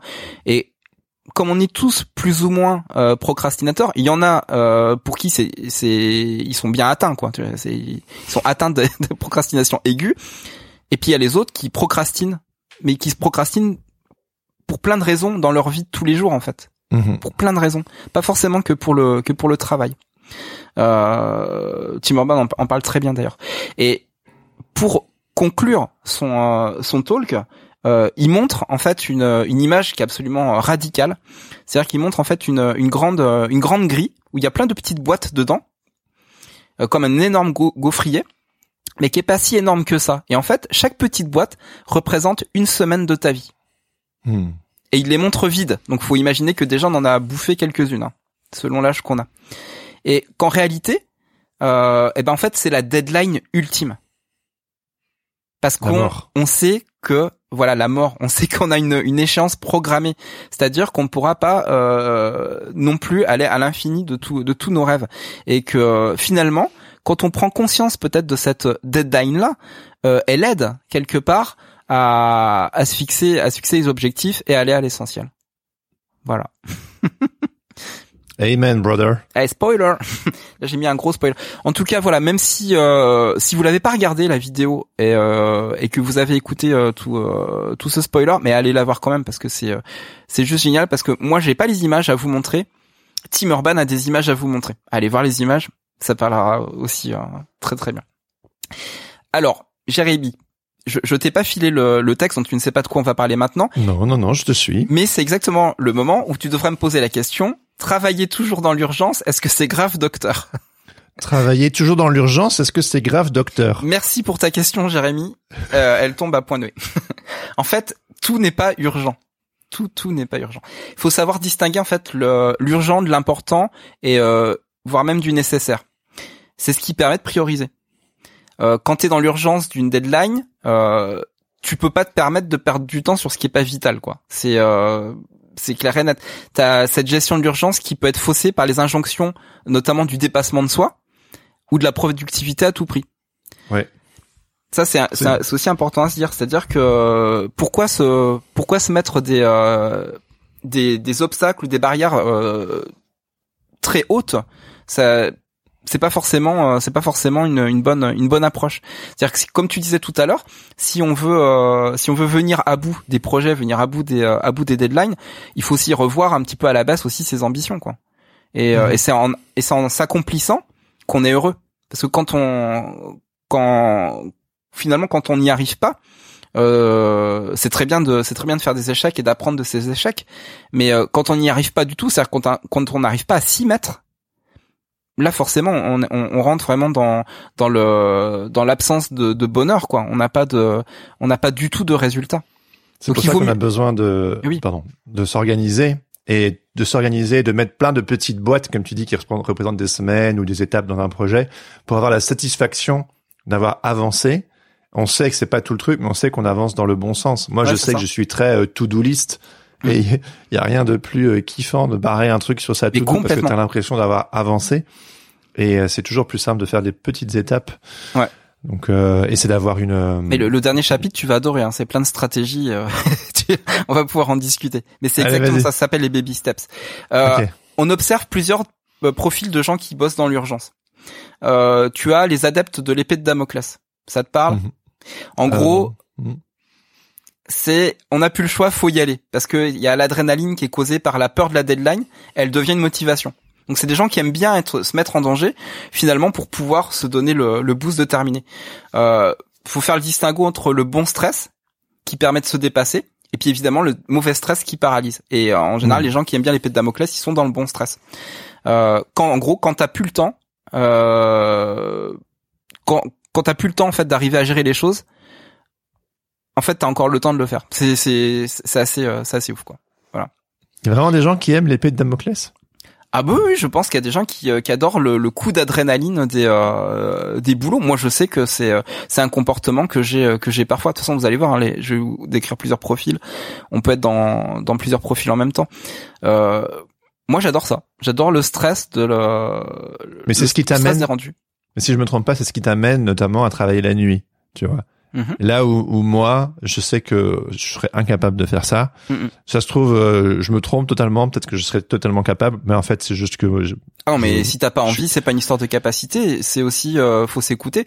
C'est-à-dire que si toi pour Ouais, toi, mais ce que- Ouais, mais ce que je veux dire, c'est pas un challenge. C'est pas un challenge. Non, mais, mais ce que je veux dire, c'est que pour moi, dans, dans mon esprit, toi, tu te dis genre, si j'ai pas le temps, c'est pas grave, je travaillerai la nuit. oui, oui, c'est vrai. C'est comme me- si non, t'avais, j'avoue, c'est comme si t'avais. Ouais. accès à deux, Ouais. euh, à, à deux réservoirs de temps. Exactement, Là où moi, je me dis que si je, si je n'y arrive pas dans la journée, je vais pas me flinguer la santé, j'ai besoin de dormir. Ouais. Et donc, du coup, je ne m'autorise pas mentalement à me dire, j'ai bossé la nuit. Là où toi, je sais que tu le fais et que tu le fais plein de fois Hmm. et que du coup, c'est genre, fearless, m'en bats les couilles, j'y vais, je bosse la nuit, euh, quoi qu'il en coûte. Que moi, je suis genre, le quoi qu'il en coûte, ça passe pas chez moi. Je, Ouais, je bien veux être euh, opérationnel euh, pour ma famille, pour mon travail, pour quoi que ce soit.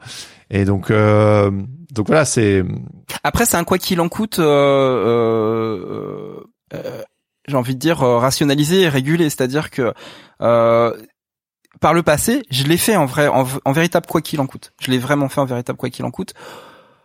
Euh, bon, maintenant, euh, et, et- étant père de famille, euh, et puis euh, et puis voilà aussi avec l'expérience, je, je sais où je vais. C'est-à-dire que quand euh, quand je m'octroie ce, justement ce rap de, de temps qui n'existe pas pour certaines personnes comme toi, voilà, je sais que je sais que le lendemain, faut que je sois faut que je sois à fond. C'est-à-dire j'ai pas même si j'ai dormi que 3 à 4 heures, euh, bah le quoi qu'il en coûte, il se transforme en plutôt en en bah tu seras frais et dispo. Il t'a pas le choix, c'est tout. Tu t'es mis euh, t'as décidé d'aller vers ça, il y a pas d'excuse derrière, tu vois.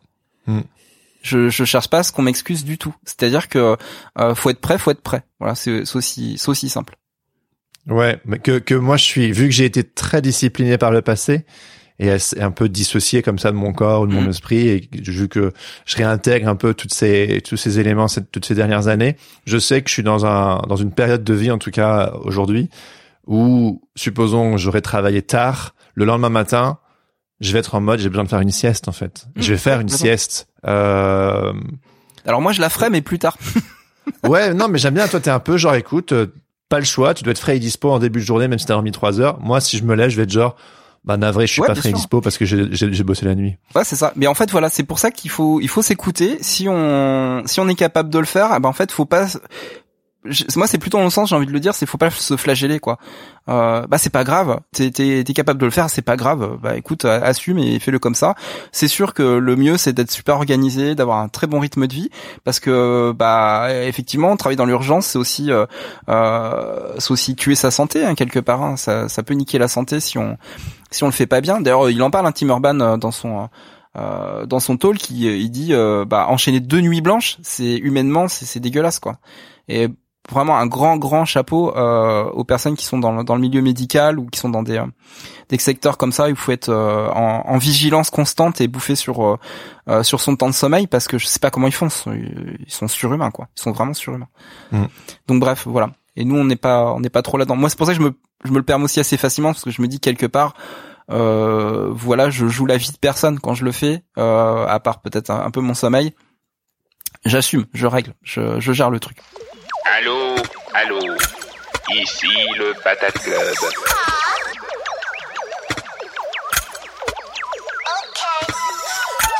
Et nous interrompons quelques secondes cet épisode, car si vous êtes encore là, ça veut probablement dire que cet épisode vous plaît. Et si Sens Créatif vous plaît, vous pouvez aussi nous aider en nous soutenant financièrement sur Patreon. Cela vous donne accès au Patate Club, la communauté des artistes qui te donne grave la patate, mais aussi au Discord Sens Créatif, qui est gratuit et ouvert à tous. Mais si vous rejoignez le Patate Club, vous aurez accès à l'entièreté de cet outil qu'on a imaginé pour permettre aux créateurs et créatrices d'échanger quotidiennement sur leurs pratiques, leurs explorations, leurs ressentis et de mutualiser leurs expériences. Rejoindre le Patate Club, c'est aussi accéder aux rencontres régionales, aux ateliers en ligne, aux projets collaboratifs, aux épisodes bonus, aux portfolio review, bref, à tout un écosystème créatif pour vous accompagner dans votre vie d'artiste. Et si vous hésitez, vous pouvez aussi tout simplement nous soutenir financièrement parce que vous aimez ce podcast et que vous aimeriez nous aider à le produire. Ça se passe sur patreon.com slash podcast ou sur patateclub.com. D'avance, on vous dit un grand merci. Allez, retour à l'épisode. Dans la- une autre catégorie, euh, t'as les adeptes du je remets plus tard. On va dire qu'ils ont un petit peu un poil dans la main. en gros, la tâche à accomplir, elle est absolument pas motivante. Bah alors on la repousse, du coup on procrastine.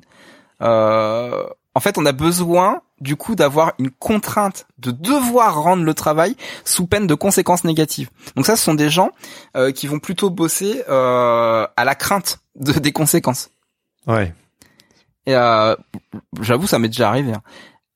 En gros, c'est le risque qu'on encourt qui déclenche la mise en action derrière. Euh, Pour résumer, c'est la démotivation qui nécessite une mise sous pression. Donc ça, c'est vraiment un comportement qui est assez extrême, un petit peu, un petit peu dangereux. Euh, je sais pas, je sais pas trop quoi dire de plus le, de, de plus là-dessus. C'est, un petit peu, un petit peu masochiste. Voilà. Mais Ouais, ça peut arriver. Moi, je sais que ça m'est déjà arrivé. Hmm. Mais est-ce que c'est, est-ce que c'est sain, tu vois, vraiment? Ah non, c'est pas ça, mais ça peut arriver sur, euh, exemple très concret, ça peut arriver sur un boulot euh, que t'as accepté, qui est plutôt pas trop mal payé, mais qui est hyper chiant, et qui est Oui, super relou, super relou. Tu T'as pas envie parler de ça depuis des années. Ouais. Mais ouais, on t'a filé un boulot, tu sais, pour euh, genre, euh, genre tu dois illustrer euh, le, le fonctionnement euh, du, du circuit euh, des euh, des cartes bancaires ou des choses. bah, c'est juste nul à chier quoi. C'est pas intéressant. Euh, le rendre le rendre gla- parce qu'en fait en plus on t'appelle pour ça pour le rendre glamour tellement eux ils savent que le sujet est naze Ouais. Et ben ces ces boulots là oui oui j'ai en général euh, des fois j'ai beaucoup de mal à m'y mettre et euh, et, et c'est plus le fait de me dire ah purée je, je me suis quand même engagé auprès de mon agent euh, je me suis quand même engagé auprès du client euh, faut assurer c'est ça qui fait que j'arrive à, à terminer le boulot mais c'est vrai que tant que je peux le repousser bah je le repousse quoi voilà Et c'est souvent des projets bien payés, c'est c'est la carotte. Et parfois on en a besoin en fait. Ouais. Mais du coup c'est dur de se motiver derrière. euh. Mais carrément ouais c'est je, je- je trouve que ce profil là il est pas En fait il faudrait, il faudrait que ce type de projet que ça aille très vite. Genre euh, vous avez trois semaines, pouf. Et ouais, mais des fois ça prend rallonge parce que tu peux avoir un client qui va vouloir euh, euh, modi- Eux-mêmes, les clients, des fois, n'ont pas la de deadline. Ah oui oui non mais je- T'as oui. connu ça, tu sais On Ah, mais je suis encore- une je suis encore deadline et le j'ai boulot un s'arrête projet, jamais, quoi. j'ai un projet qui traîne depuis trois ans je crois. Ce genre de projet là et c'est dur de le faire avancer parce que parce que je le trouve pas très motivant, mais mais il, était bien payé et puis euh, puis le Covid et puis la vie de famille et puis les aléas et puis plein de choses et donc du coup le truc Le truc se prend- repousse dans le temps, et- indéfiniment. Ouais ouais ouais ouais. Et donc c'est Enfin. évident. Mhm. Et enfin, tu as également euh, les adeptes du perfectionnisme maladif. Ceux-là, on les aime beaucoup. Mais c'est que des malades en fait tes, tes catégories Et là. on est tous, on est tous un peu, on est tous un peu fous. Euh, en gros, euh, c'est de, de se dire qu'entre procrastination et perfectionnisme, en fait, il y a qu'un pas. Euh, faut imaginer euh, quelqu'un qui est dans un brouillon mental, euh, et donc qu'il a dans la tête depuis depuis un moment et qui est constamment en révision. C'est-à-dire qu'on a on a on a ce projet-là, tu vois, euh, en tête, et en fait. euh, euh, il peut durer indéfiniment dans ta tête tellement le projet il est vaste, il est euh, il est deep, tellement t'as as des idées qui reviennent, etc. Et plus on a de délai, bah plus on veut en faire, puis du coup bah moins on en fait parce que c'est difficile de passer de la mentalisation à la réalisation. Mhm. Euh, le mieux est l'ennemi du bien. Là on est vraiment là-dedans, toi-même tu sais. Mhm. Et du coup la pression de la deadline, elle peut du coup permettre d'augmenter la performance et de booster la productivité. Parce que si on se met cette pression de la deadline, bah, du coup on achève euh, ces, euh, ces objectifs-là qui sont des objectifs euh, de perfectionnisme ultime. Bah, la deadline, elle permet de trancher dans le vif et de dire bah ok, ton projet parfait, il va falloir trancher, il va falloir décider. Oui. Il est pas si parfait que ça parce que t'arrives pas à le faire. Donc du coup à un moment, il bah, faut élaguer, faut éliminer les choses pas importantes. Et donc du coup si tu te mets une deadline, bah tu vois tout de suite ce qui est important, ce qui l'est pas. Et ce qui l'est pas, tu vires. Et tu fais que ce qui est important. Et du coup, le projet, il ressemblera à ça. Bon, moi, il Oui, sera et, fait. et de s'enlever la pression de je dois faire euh, l'œuvre de ma vie à, à chaque fois. Exactement. C'est- ce qui permet d'en ok faire. de- euh, Au lieu de faire Je- une œuvre de ta vie, bah t'en fais 100. Mais je disais ça euh, à une amie dernièrement. Je lui disais euh, qu'elle avait de l'or dans les mains et elle se mettait la pression. Mais je lui ai dit, mais t'es pas obligé de pisser de l'or constamment. Hein. Hum, Tu ça fait peux, mal. hein. euh, tu peux, ouais déjà ça fait mal. Ou chier des lingots d'or aussi si on veut continuer Ah, pas dans, mal, dans la. Alors voilà. ça, ça fait mal, mais est-ce que est-ce que c'est pas une bonne souffrance? Bref.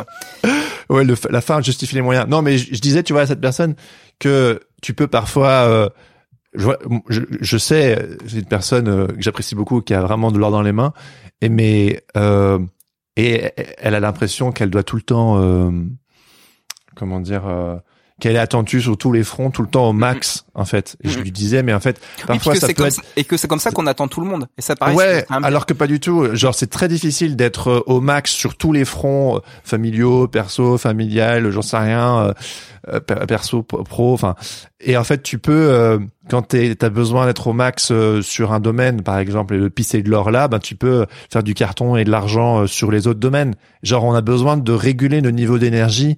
Et justement, si on est dans une sorte de perfectionnisme maladif, en fait, on se sclérose parce qu'on se rend compte qu'on peut pas avoir ce niveau tout le temps ou si on le fait en fait on clame et puis après on je sais pas si c'est de la du jargon ça clamser Ouais, mais, euh, et donc voilà les perfectionnistes maladifs euh, Ah, chill out quoi. Tu peux tu peux faire des trucs ok c'est ok.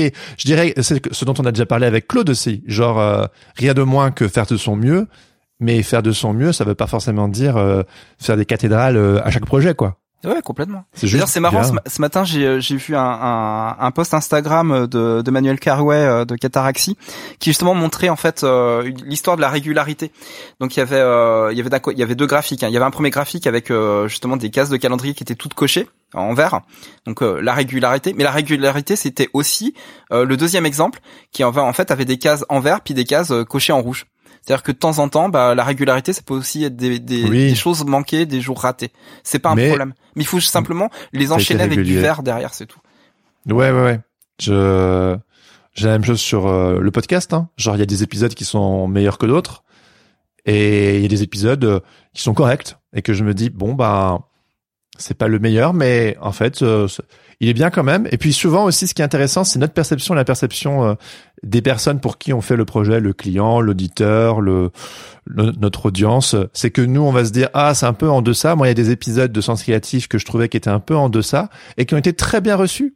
Et il y a des épisodes de Sens Créatif que je trouvais qui tabassaient et qui ont fait des sortes de, de petits flops en fait. Mhm. Et en fait, c'est pas grave parce que ce qui est essentiel, c'est de faire de son mieux, d'être régulier, de de dire oui à l'engagement qu'on a pris et et de prendre des notes. Et ça peut être intéressant de sortir un truc dont on est moyennement euh, emballé et de se rendre compte qu'en fait les gens sont contents. Tu peux tu peux dire ah ok bon bah en fait les attentes euh, c'est c'est presque une expérience empirique et donc euh, je trouve que c'est un et je, je je pense que j'en avais déjà parlé aussi euh, une illustratrice qui avait sur son sur son blog euh, Ugly Drawings et qui du coup se force à montrer aussi euh, les Ah oui, choses moches ouais. qu'elle fait et c'est c'est formidable de c'est libérateur surtout quand tu te rends compte que les gens ils disent ils sont trop bien tes ugly drawings maintenant ils sont ugly non non non non ils sont vraiment bien Ah, mais ils sont ugly, donc- mais ils sont cool.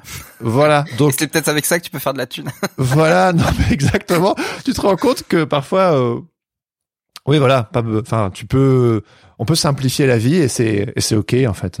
Ouais, complètement. Mais c'est toujours pour ça que le l'histoire du jeu du sans enjeu, euh, eh ben, elle est hyper importante en, en, en termes d'entraînement, parce que quand il y a des objectifs avec des deadlines, ben c'est là en fait où euh, où cet entraînement-là il paye quoi, parce qu'en fait on arrive à, à aller chercher la pulpe, l'essentiel, et euh, et pas en faire euh, des tonnes qui euh, qui nous mettent dans la muse quoi. En gros c'est euh, c'est vraiment l'idée. Et j'espère que euh, au travers de ces épisodes, on vous invite à, à, à rejoindre notre mouvement et puis à tenter l'expérience, quoi. Vraiment tenter l'expérience, ça peut vous faire beaucoup de bien. Moi, en tout cas, nous, fait. the dark side. Ouais, c'est un, un dark side d'enlightenment, on va dire. Euh, alors, pour parler des avantages et des inconvénients euh, du fait de travailler dans l'urgence, on va peut-être un peu les lister. Euh, les avantages, bah, c'est qu'il y a un sentiment de performance et de grande efficacité. Ça, c'est sûr que bah, on, on sent pousser des ailes hein, quand on réussit. C'est hyper à- gratifiant ouais. Quand il arrive c'est trop bien. Il y a évidemment l'euphorie hein, qui, est, qui est générée derrière de réaliser une charge de travail importante en un minimum de temps. C'est c'est pareil, hein, c'est super gratifiant. C'est moi Et- ou c'est pas moi? Et ouais, avec- c'est c'est qui le patron? Et la concentration euh, de la charge de travail aussi. Emballer, c'est plié quoi. Tu vois, t'as en très peu de temps, t'as t'as t'as résolu plein de choses. Du coup, ça te laisse du temps pour d'autres choses derrière, quoi. Donc ça, Ouais. c'est euh, voilà. Euh, L'urgence, c'est pas forcément la procrastination. Hein, L'urgence, ça peut être euh, bah, un client vous appelle et le rendu, il est dans deux trois jours. Ça, c'est clair et net. Il y a pas le temps pour le procrastiner là. Enfin, quoi que si. Moi, j'ai déjà réussi. je pense que je pense qu'on peut procrastiner sur trois jours. Mais c'est c'est c'est qu'une histoire de de pourcentage euh, et de de, de relativité. C'est-à-dire que euh, on procrastinera de la même manière sur deux trois jours que si euh, que sur un mois. Enfin, ça sera le même temps alloué à la procrastination. Bref, de toute façon, euh, l'urgence, elle peut arriver autrement que parce qu'on on n'a rien on n'a rien glandé quoi. En gros. Alors Indeed. évidemment, il y a des inconvénients, des limites. Euh, Il y a le stress de pas arriver à respecter la deadline. Ça, c'est quelque chose qui, m'arrivait tout le temps au début. Euh, c'est que euh, finalement, tu vois, je voyais, je voyais cette deadline arriver et je sentais la boule au ventre en même temps, parce que j'avais peur de pas réussir, parce que j'avais pas l'expérience. Et ça, c'est quelque chose de normal qu'on ressent qu'on ressent à ses débuts, euh, parce qu'on n'a pas envie de se planter, on n'a pas envie de, de de faire du tort aux gens avec qui on travaille, etc. Et puis on a envie que les gens ils nous rappellent, qu'ils soient contents et compagnie. Euh, donc voilà, donc c'est normal d'avoir ce stress là, mais c'est un des inconvénients de bosser en urgence. Il y a aussi, bah, on en parlait tout à l'heure, les troubles du sommeil, parce qu'on s'im- on s'impose un rythme bourrin. Euh, moi, je fais le malin, mais euh, si j'enchaîne trop souvent euh, des situations d'urgence comme ça, je, je le paye très cher. Par exemple, là, j'ai des lunettes, ça fait euh, ça fait quelques mois. C'est parce que j'ai enchaîné vraiment plusieurs boulots qui ont fait que ma vue sur l'écran, euh, elle en a pris un coup. Donc Et, à vie, à vie maintenant, tu as des lunettes Ouais, pour ouais. des pour quelques périodes d'abus. Ouais, c'est exactement ça. Ouais, complètement. Après, Après, bravo, je te félicite. Non, hein. mais c'est aussi, ouais, mais bon, c'est aussi l'âge. Hein. J'ai, euh, j'ai, voilà, j'ai passé les 45 ans, donc du coup, c'est normal euh, que, Oui. euh, que voilà, que je passe à des lunettes en, en bossant toute ma vie sur un écran.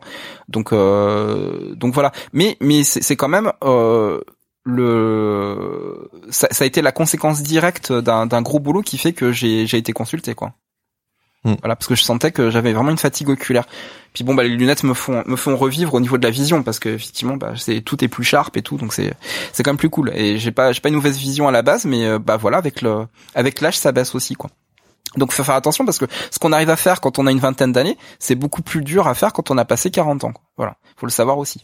Euh, Il y a aussi euh, ce qui peut engendrer euh, un boulot dans l'urgence, c'est les difficultés dans les rapports humains. Parce qu'en fait, on a comme toute l'énergie est prise pour finir le taf, bah on a moins d'énergie pour discuter quoi. Et euh, si on nous demande de, de faire des corrections, euh, si on n'est pas d'accord sur un sur un point du boulot avec euh, avec le client ou avec le euh, le collaborateur, la collaboratrice, etc. Bah ça peut créer de la tension quoi. Donc ça c'est pareil, c'est pas c'est pas forcément super. Euh, et puis ça peut aussi créer des difficultés à organiser, planifier la charge de travail. Euh, moi notamment, j'ai un jour j'ai fait j'ai fait la grosse connerie, j'avais fait un gros gros boulot euh, pour euh, pour une pub, une pub TV. Euh, donc c'était un gros boulot d'animation et ce boulot d'animation, il m'a permis d'aller euh, d'aller au Japon. Euh, ça a permis de financer le, un voyage d'un mois et demi au Japon, c'était super cool. Bah en fait, ce qui s'est passé, c'est que j'ai eu un autre boulot entre temps qui est arrivé. C'était un boulot pour la Poste. Euh, et, euh, et la boîte qui avait qui avait commandé euh, le, le boulot, c'était All Contents. Euh, Je sais pas s'ils existent encore. Euh, et euh, et donc c'était passé par mon agent. Et euh, puis on avait on avait on avait essayé de planifier le truc. Et puis j'avais j'avais donc commencé ce boulot-là avant de partir au Japon. Et puis je m'étais dit, euh, comme euh, comme un gros glandouillou que je suis, que je pourrais le terminer pendant mon voyage au Japon, parce que je partais un Mmh. mois et demi. Puis sur un mois et demi, j'aurais forcément des moments où dans, euh, tu vois, je serais, je serais dans une dans une auberge japonaise, tranquille, tu vois, en train de en train de terminer mon taf. Mais bien sûr. Mais quel crétin L'inexpérience absolue. Bah oui, forcément, quand je me suis retrouvé au Japon, eh ben, ça a été compliqué euh, parce que bah quand, quand, quand, quand on voyage de, de ville en ville, quand on, quand on se pose d'auberge en auberge, d'étape en étape, euh, c'est très compliqué de se trouver des moments pour euh, euh, pour bosser. Et en fait, je me suis retrouvé à devoir euh, finir euh, finir de euh, une partie du taf, euh, quasiment faire une nuit blanche dans une auberge euh, au milieu de la campagne japonaise quoi. J'ai j'ai fait ça et j'ai pas réussi à finir le boulot. C'est-à-dire que en fait, j'ai envoyé, j'étais content, tu vois, je dis bah je leur ai rendu un truc, ça va les tenir en haleine, tu vois. Il dit tranquille. Mais en fait, quand je suis rentré, euh, Nicolas, mon agent, m'avait euh, m'avait envoyé un mail et le titre du mail c'était absolument énorme. All content, pas content. voilà, donc j'ai ouvert le bac puis j'ai bah ouais j'ai merdé quoi, j'ai merdé. Donc du coup en fait on a on a foiré le boulot. Ils nous ont payé quand même la partie que j'avais euh, que j'avais quand même réalisée, mais j'ai foiré le boulot. J'ai foiré Ah le boulot parce que ça a, été euh, ça a été annulé, enfin échec. Ouais, bah oui, oui, oui, ça a été un échec. Euh, tout ça parce que bah du coup, bah j'ai, comme je me suis mis euh, finalement dans dans l'urgence et que j'étais pas assez concerné parce que j'étais trop content d'aller en voyage au Japon, bah j'ai j'ai j'ai merdé quoi, j'ai grave merdé. Voilà, donc ça c'est c'est un des euh, c'est une des grosses casseroles que euh, qui qui m'est arrivée sur un boulot de commande par exemple. Et ça c'était Hmm. un problème d'organisation, de planification. Ok. Bon. du coup, euh, comment on...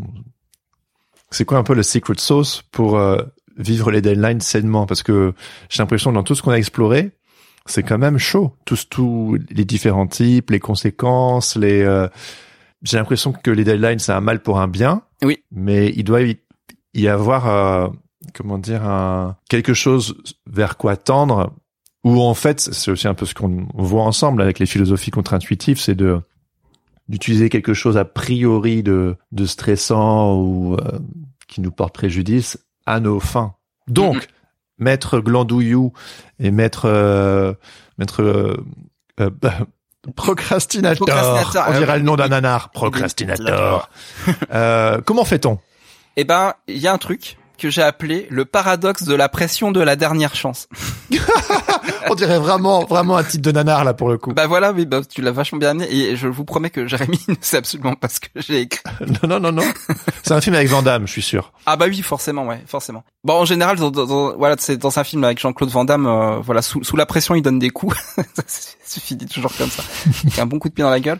Euh, non, mais en fait, en gros, quand on attend la dernière minute, en fait, on, est on est forcé de rusher pour boucler les choses. Et plus on se rapproche de la date limite, bah, plus on réduit les options. C'est ce qu'on disait, euh, ce qu'on disait tout à l'heure.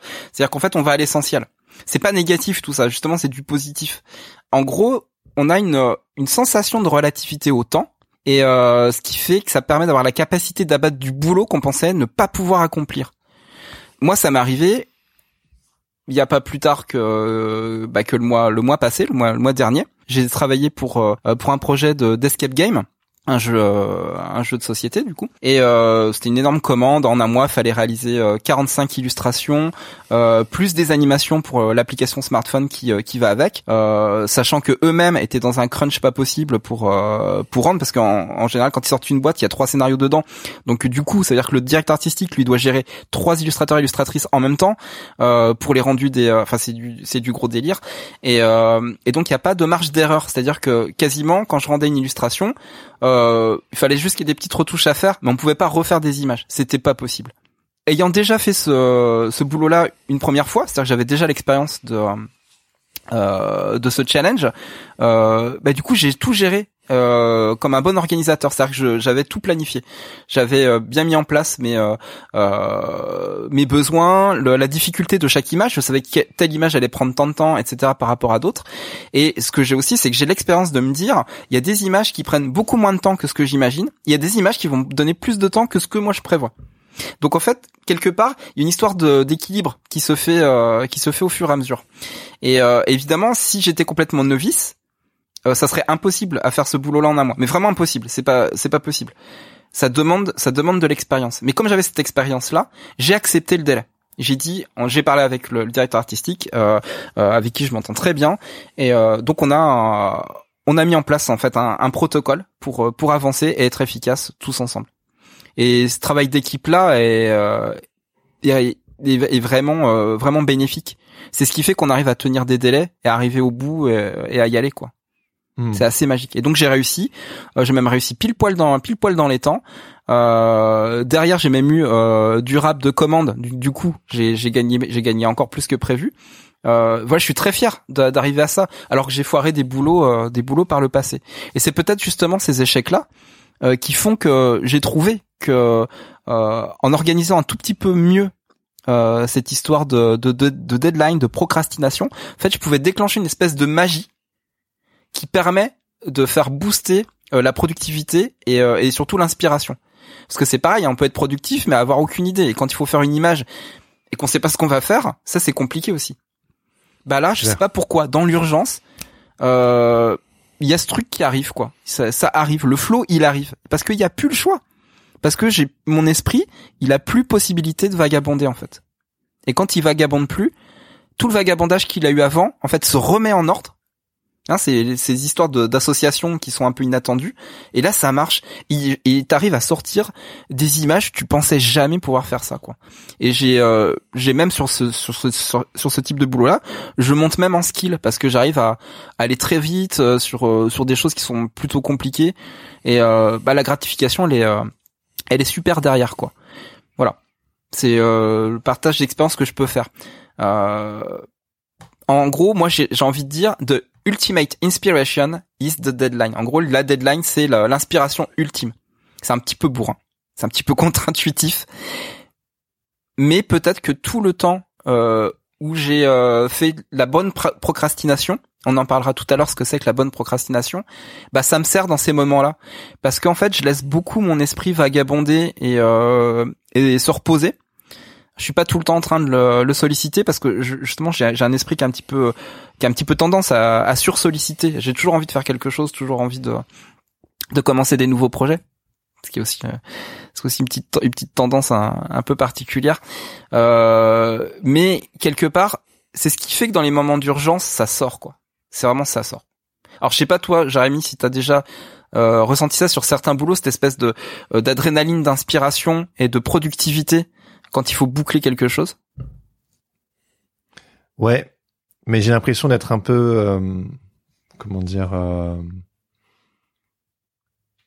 un enfant pourri gâté, dans le sens où mhm. je n'ai ça que sur les projets que j'aime vraiment. Et il y a des choses euh, que j'ai envie de faire. Et il y a des, des objectifs de vie ou professionnels que j'avais envie d'atteindre. Et une fois que je les ai atteints et que du coup ça me permet de peut-être, euh, tu sais, le fameux semer, le, semer, labourer, récolter, qu'on a parlé sur Sens Créatif euh, il y a longtemps. Je pense que quand je suis à la récolte, euh, ça commence à m'ennuyer en fait, parce que c'était excitant de semer.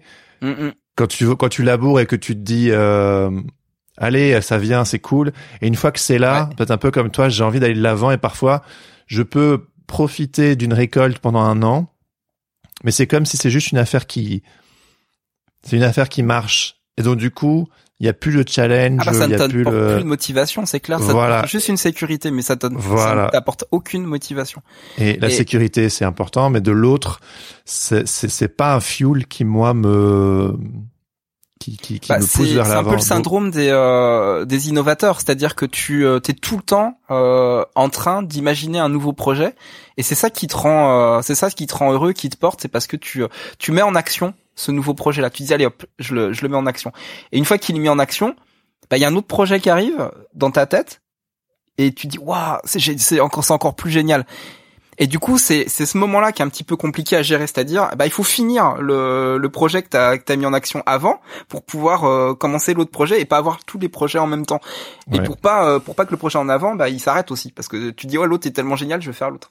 Oui. Mais il faut faire des choix aussi des fois. Et des fois c'est pas plus mal qu'un nouveau projet en balaye un avant. Donc il euh, y a pas de règle hein, là-dessus, mais c'est une réalité de de ceux qui qui innovent, c'est clair. Ouais. Voilà, donc c'est un peu mon euh, quand, quand j'ai des deadlines dans des trucs plus trop excitants, bah euh, je le fais parce qu'il faut quoi. Et ça c'est pas non plus une énergie qui m'habite beaucoup, donc. Euh, non, mais bon, entre le devoir et l'envie quoi. Mais bon, c'est ça être professionnel, hein, c'est savoir. Oui, voilà, c'est ça. Encore on fait pas toujours des choses. Euh, si si on a envie, comme tu dis, si on a envie d'aller au Japon, bah parfois il faut faire des gros projets pour pouvoir se le financer, pour pouvoir y aller mais c'est aussi de rester discernant, de savoir que j'ai accepté tel gros projet parce que derrière j'ai cette carotte et je veux, prenons pour l'exemple, aller au Japon, mais savoir que potentiellement ce gros projet pourrait générer d'autres projets avec euh, peut-être beaucoup d'argent, mais qui peut-être viendraient troller les projets qu'on a vraiment envie de mener. Et donc du coup, parfois, une chose vertueuse peut devenir un, un, un poids oui. Et qui et que du coup après il y a, y a les petites voix de oui mais c'est de l'argent, oui mais c'est la sécurité et il faut les tenir en, équilibre, elles sont importantes. Mais de l'autre, ça peut venir scléroser euh, les choses euh, de cœur, ce pourquoi on avait mis cette énergie euh, pour atteindre ces objectifs. Et une fois que j'ai l'impression peut-être un peu de, de noyer le poisson dans ce que je dis, mais non non c'est Ça fait C'est clair? Bah oui, c'est clair. Voilà. De rester discernant sur nos motivations, sur là où on veut aller. Et si, parce que la sécurité, ça peut aussi devenir euh, de la. Je vais faire un truc euh, euh, paradoxal. La, sécurité peut devenir aussi un un élément de procrastination. C'est-à-dire que on accumule la sécurité, la sécurité, et donc du coup, on utilise ces pro- projets très rémunérateurs pour euh, procrastiner sur les choses qui nous importent vraiment. Et ça, on les reporte au lendemain, au lendemain, parce qu'en fait, il y a cette urgence de ça me fait de l'argent, ça me fait de la sécurité, et puis parfois on se retrouve à reporter des choses pendant un an, deux ans, trois ans, et parfois, euh, bah, c'est compréhensible. Hein, euh, je sais pas, euh, situation économique, les enfants, des choses Oui, prioritaires et tout. C'est c'est tout à fait légitime et judicieux. Mais par moment, moi, j'ai j'ai la crainte que on remet toujours plus loin cette chose qui pourrait bénéficier à tout le monde, ce, ce projet, cette chose qui pourrait bénéficier à l'humanité et que et qu'on ne donne pas parce qu'on on ne fait que choisir la sécurité. Ouais. Et euh, n'y a pas une bonne ou une mauvaise réponse, mais je, je Non, me non, il y en a pas, il y en a pas, mais c'est c'est un vrai questionnement personnel à, à se faire et de discerner justement qu'est-ce qui euh, euh, qu'est-ce qui nous pousse à qu'est-ce qui nous pousse à créer et euh, et comment en faire quelque chose euh, de de plein en fait, tout simplement, vraiment de plein quoi, qui t'apporte à la fois du bonheur, de la rémunération, du sens, euh, voilà, qui te fait avancer quoi, vraiment, c'est sûr. Et, et quand t'enchaînes quand t'enchaînes des commandes pendant des années, ça a été mon cas. Euh, ouais, j'ai l'impression qu'il manque quelque chose euh, à côté que j'ai pas fait, tu vois. Ça c'est ça c'est clair, ça c'est sûr. Et c'est une procrastination, ouais, complètement. D'ailleurs, le euh, j'avais j'avais lu une citation euh, qui disait bah le, la plus grande des procrastinations c'est le travail. C'est rigolo quand même. Mais grave, Voilà. Grave, grave, grave. Parce que ça nous ça nous éloigne finalement de du big de la big picture en fait, tout simplement. Oui. Alors, on je pense qu'on on déborde largement sur le temps, mais en fait, on a on attaque le dernier chapitre. qui- 1h30 max, 1h30 max. Ouais, ça va le faire. Allez. Le dernier chapitre, ça s'appelle respecter la deadline. Donc en fait, on arrive enfin aux stratégies que vous attendez depuis le depuis le début et dont Jérémy a super envie de parler. On attaque ça. La première des stratégies, c'est bien communiquer en amont et pendant le projet. La communication, c'est vital. Et de toute façon, quel que soit le, le- quel que soit le domaine. Moi, j'ai encore expérimenté ça euh, euh, sur le jeu vidéo. Parce que si vous le savez pas encore, je fais de l'e-sport, donc euh, avec d'autres d'autres joueurs, on est en équipe et on se voit pas puisqu'on est par écran interposé. Donc en fait, verbalement, c'est hyper important de communiquer. Et quand on communique pas, en fait, on se prend des douilles, on n'est pas bon. Et quand on communique, c'est incroyable, mais on se transforme en, une ruche d'abeilles ou euh, une fourmilière et euh, et la communication, elle permet de, justement faire passer, faire passer les messages, faire passer la mise, la mise en action.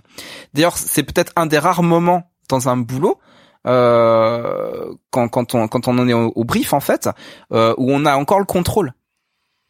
Et malheureusement, on a tendance à se mettre des bâtons dans les roues à ce moment-là, et en- par exemple en, en, en promettant de tenir des délais intenables. Ouais. Qui n'a pas fait ça? Je peux le faire, y a pas de souci. Oh comment Une semaine, no problemo. Eh oui, mais on sait pas shit happen theory. Donc il faut toujours euh, derrière ça, c'est ce qu'on disait au début, une bonne stratégie, c'est de prévoir prévoir toujours une marge. Il y a toujours une marge d'erreur et il faut toujours en tenir compte. On peut pas euh, décider euh, d'une deadline euh, parce que c'est au départ on est on est consentant. On, dit- Mhm. on donne notre accord. Donc à un moment, il faut dire non. Ou alors, il faut arranger la deadline. Il faut faire quelque chose. Et si on si on dit que la deadline n'est pas possible, bah quelque part derrière, bah il faut aussi se mettre d'accord sur le fait, bah je vais en faire peut-être moins que ce que t'attendais parce que c'est peut-être toi qui as mal évalué et moi je ne peux pas dans le temps que tu me donnes euh, parvenir à ce que tu veux. Donc on va trouver un compromis, quelque chose qui Oui. fait que tout le monde va être content. Pas avoir Euh, peur de demander. euh, Bah ouais, parce qu'il y a des vraies conséquences derrière. hein. Ça va entraîner euh, du stress, perte de confiance mutuelle, dont on parlait, euh, des erreurs qu'on n'aura pas le temps de corriger. Ça c'est quand même super chiant. Euh, Il y a rien de pire que de rendre un truc, euh, on en- on n'en est pas fier. C'est hmm. c'est vraiment, ça peut rester sur le ventre quand même. Euh, et puis évidemment l'impact financier si ça foire. Je vous en ai parlé tout à l'heure. Oui. J'ai fait foirer des, pas beaucoup, hein, je vous rassure, mais j'ai quand même fait foirer des boulots parce que j'ai poussé le, j'ai poussé ce bouchon là quoi. Donc en gros, bah, bah, dès qu'on peut, vaut mieux négocier euh, les délais en amont avec l'interlocuteur ou l'interlocutrice. Ça s'appelle avoir de la pédagogie et puis être réaliste. Et du Ah coup, ça ouais. sera win-win pour tout le monde. Faut vraiment pas se gêner. Moi, j'ai, demandé du rap de temps des tonnes Ah ouais. de fois Ou ou parfois euh, le- ce qui se passe aussi, c'est pas vous, c'est le client Eh, qui met du temps à répondre mm, et de venir d'anticiper et de euh, d'aller demander au fait ça en est où? Parce que moi Ah bah oui. si je, si, on- si je veux respecter votre deadline j'ai besoin d'avoir un retour parce que ce week-end je suis pas là parce qu'en fait j'ai d'autres projets parce que ceci parce que cela Il y a la tentation de faire l'autruche dans ces dans ces moments-là, puis de dire bah c'est son problème. Mais euh, Mhm. il y, a des fois on sent le, le panic monster qui arrive. Et on se dit non, il faut absolument que je contacte la personne parce qu'elle a pas compris que moi j'étais dans l'attente d'un retour. Ah, et du sûr. coup, elle, elle est en train de réduire mon temps alors que moi j'ai besoin d'avoir son retour. Donc là, oui, effectivement, il faut aller au contact et c'est hyper important. C'est pareil, il y a aussi un truc. Alors, c'est un sujet un peu un peu sensible, mais des fois, on vous donne des deadlines qui ne sont pas des deadlines. ah oui oui j'ai souvent, ouais. Ah, moi bah j'ai ouais. souvent joué avec ça. C'est-à-dire que j'ai vite repéré, j'ai vite compris le- le- après mes premiers boulots, j'ai vite compris qu'il y avait toujours du rab. Alors c'est pas toujours c'est systématique alors quasi systématique ils ont tout le temps une semaine euh, minimum Alors, voire oui. deux semaines Oui, de rab oui. c'est comme les budgets ils ont toujours du rab non. aussi il faut leur demander les gars Alors oui mais non. Évi- évidemment, moi je suis le premier à, à dire comme toi, il y a toujours du rab, mais il faut le vérifier, faut en être sûr. Euh, le boulot que j'ai fait le mois dernier, il y avait pas de rab. C'est-à-dire le boulot a vraiment été. J'ai rendu euh, le, le- la dernière chose que j'ai rendue pour le print, ça a été envoyé euh, deux trois heures plus tard chez l'imprimeur. Ça, on a vraiment bouffé. Ah oui, mais La filé une première deadline. Et en fait, tu t'es rendu compte qu'après, il y a encore eu des corrections, alors qu'il t'avait dit que la deadline, la première, c'était la, la, la- la vraie. Ah non non non la vraie la, la vraie non on a on a vraiment respecté la vraie deadline. C'est-à-dire qu'en fait il y avait il y avait la deadline pour être tranquille de départ et je connaissais la deadline de rendu à l'imprimeur. C'est-à-dire que eux de leur côté je savais quand ils envoyaient. Ah, ok, ok. Donc, il y a pas Ils eu- voilà. Mais ça, mais pourquoi ça, ça arrive? Parce que ouais, il y a la transparence parce qu'on a un- un- une relation de confiance mutuelle qui était euh, qui était née du fait qu'on avait déjà bossé ensemble. Donc on et puis du fait que tout le monde est dans le crunch. Donc quand tout le monde est dans le crunch, en général, on s'accorde quand même. On se dit bah voilà, on peut pousser jusque là, euh, mais déconne pas parce que si tu rends pas, on, on a foiré le truc. Ouais, bien sûr. Donc ouais. si je rendais pas le boulot, ça veut dire que derrière ils étaient dans la merde. Mais effectivement, comme on dit, euh, eh ben il y a souvent, euh, il y a souvent un délai parce que les clients sont pas, euh, quand ils sont organisés, sont pas idiots. Ils savent très bien que les illustrateurs, les illustratrices euh, sont dans un euh, dans un fonctionnement qui euh, qui est pas qui est pas évident et que et que tenir une deadline n'est pas évident. Donc du coup, ils se laissent eux toujours une petite marge pour pouvoir, à, au cas où, retomber sur leurs pieds. Faut imaginer aussi qu'il y a des il y a des boulots où des illustrateurs et des illustratrices bah euh, euh, explosent en plein vol pendant le boulot et du coup bah euh, les directeurs euh, artistiques, directrices artistiques sont obligés de faire euh, appel à un autre ou une autre illustratrice Ah en ouais, urgence ouais, bien sûr. qui se retape après encore plus d'urgence. Mm. Voilà, donc en fait la deadline, elle est quand même partagée un peu par tout le monde. C'est pas votre vous, vous êtes enfin vous êtes pas vous-même seul responsable à bord du truc. C'est pour ça que la communication euh, reste hyper hyper importante.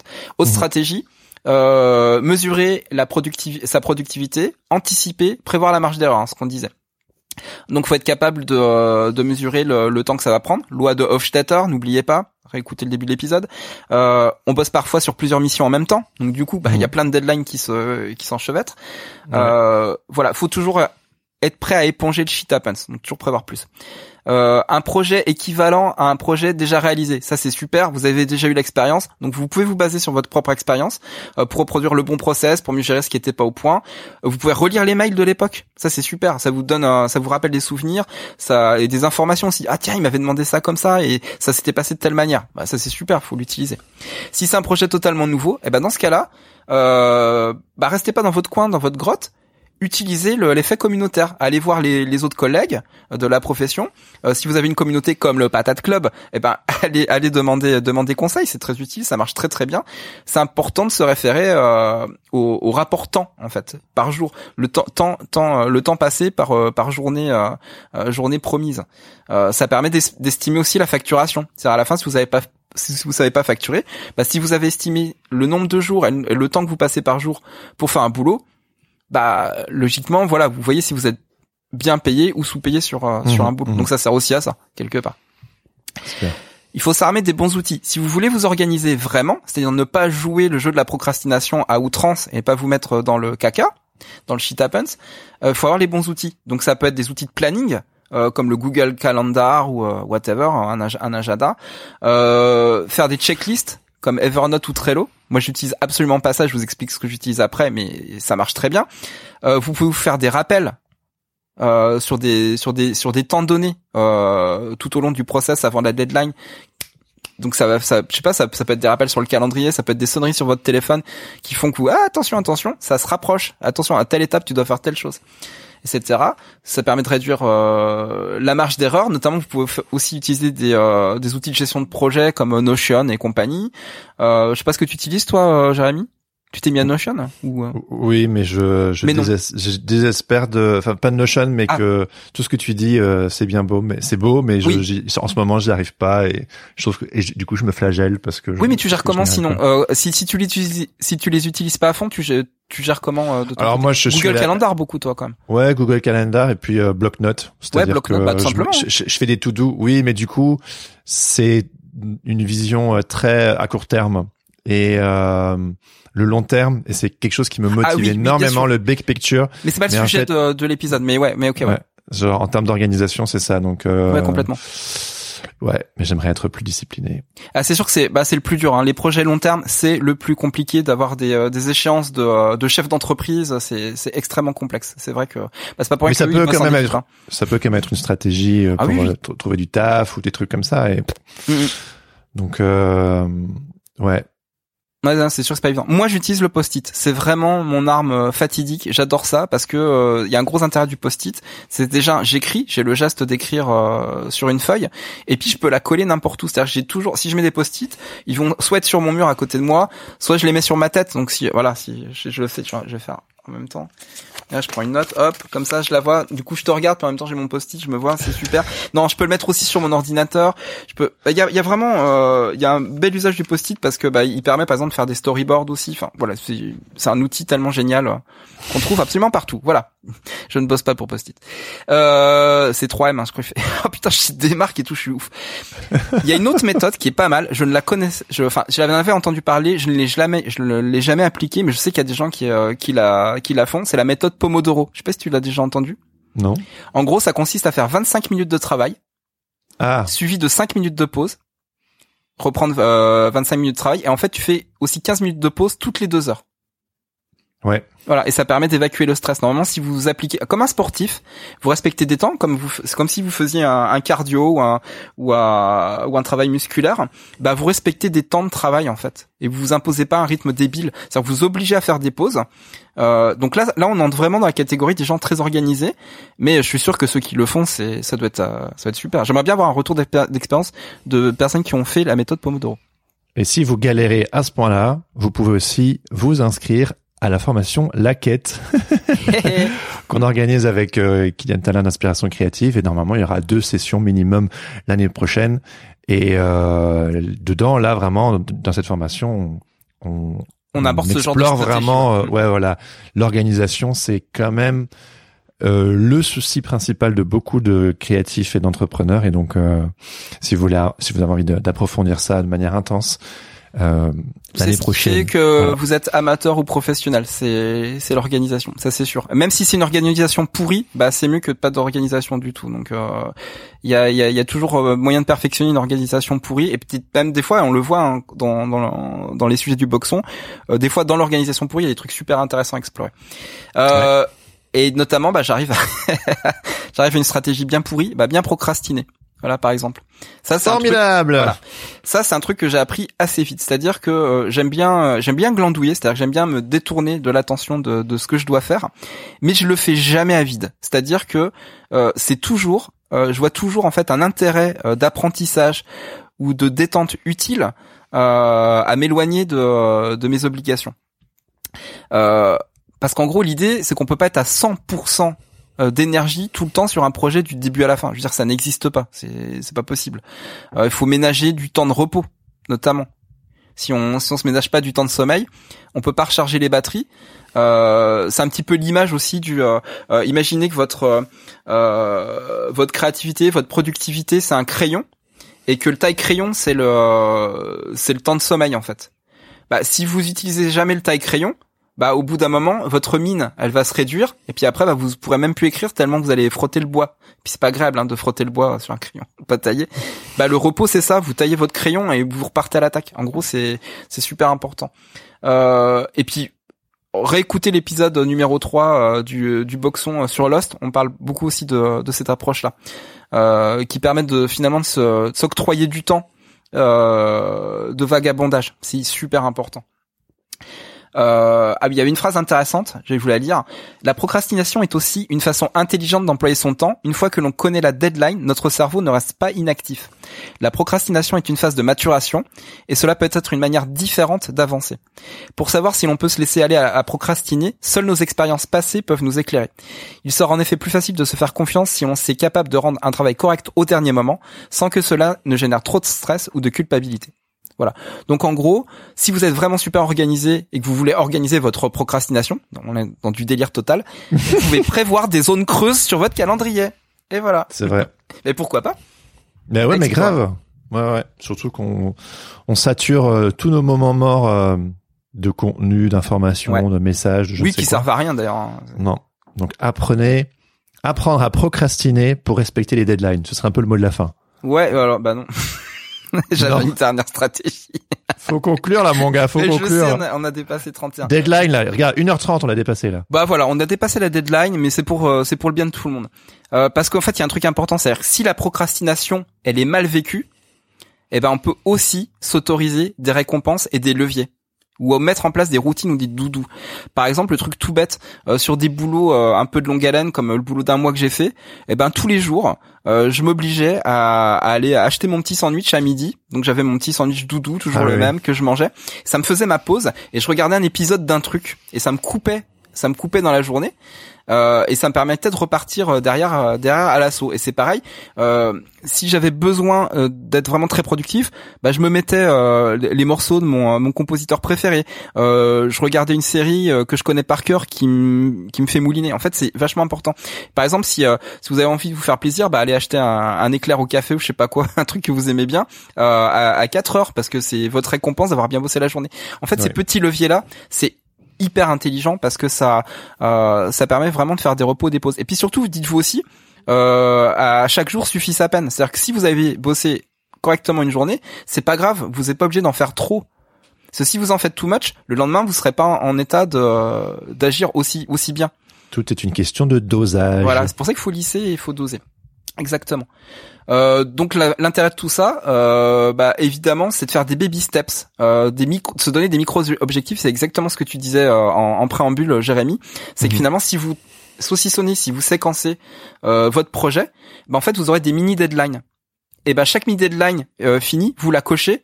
Vous rayez votre post-it, vous cochez votre, euh, vous enlevez la, la note dans votre bloc-notes et c'est hyper gratifiant. Ça, ça fait pousser des ailes. Et c'est c'est génial de moi j'adore j'adore faire ça avoir mes listings et cocher une euh, Ah ouais, une tâche qui a, qui a été réalisée c'est c'est fa- c'est c'est fabuleux quoi. C'est clair. c'est vraiment fabuleux. Voilà. Donc euh, en gros c'est ça. Et évidemment si vous avez des petites tâches super chiantes à faire comme des trucs administratifs bah faites-les tout de suite. Parce que si vous les repoussez dans le temps vous allez arriver en fait à ce moment de la deadline où c'est euh, le moment d'urgence absolue. Et en fait vous les aurez pas fait mais vous devrez absolument les faire parce que il y aura besoin de les faire. Et donc vous allez vous devoir compresser tout et votre tête elle va elle va vraiment exploser quoi. Donc c'est euh, les trucs chiants il faut mieux les faire en amont et pas euh, pas trop Oui. les repousser. Donc ça c'est un peu le danger du procrastinateur. Il faut procrastinateur il doit faire les trucs chiants. Moi je sais que par exemple ma compta j'ai tendance à la repousser. Bah euh, depuis que je me suis dit arrête de, de faire l'andouille bah ça va quand même vachement mieux. Ma compta elle est super bien tenue. Et euh, bah quelque part c'est vachement grave parce que derrière bah j'ai mon idée c'est que de que de créer tout le temps. Donc euh, Ouais, c'est ça. J'avais Voilà. lu dans un livre euh, euh, qui disait euh, manger les grenouilles. Tous les trucs que t'as pas envie de faire, c'est genre Ah ouais, votre journée. Eat, eat those frogs. Genre Eh manger ouais. les grenouilles en premier. C'est genre. bah, le matin c'est un moment en fait on peut on, le matin c'est pas forcément un moment où on a beaucoup d'idées mais un le matin c'est un moment où on peut vraiment torcher beaucoup de choses donc en fait du coup il faut peut-être mettre ces tâches là quand on a plus d'énergie il faut mettre ces tâches là comme ça quand on a moins d'énergie bah c'est pour des tâches euh, sympas donc ça passe mieux je terminerai tout simplement en disant ne pas remettre ce travail à plus tard car plus tard vous serez peut-être en retard donc je vous invite tous à chérir le Panic Monster parce que c'est peut-être votre votre meilleur allié quand il arrive il faut l'écouter il faut s'y mettre euh, et puis au fond, rappelez-vous qu'un objectif, bah, c'est un rêve avec une deadline.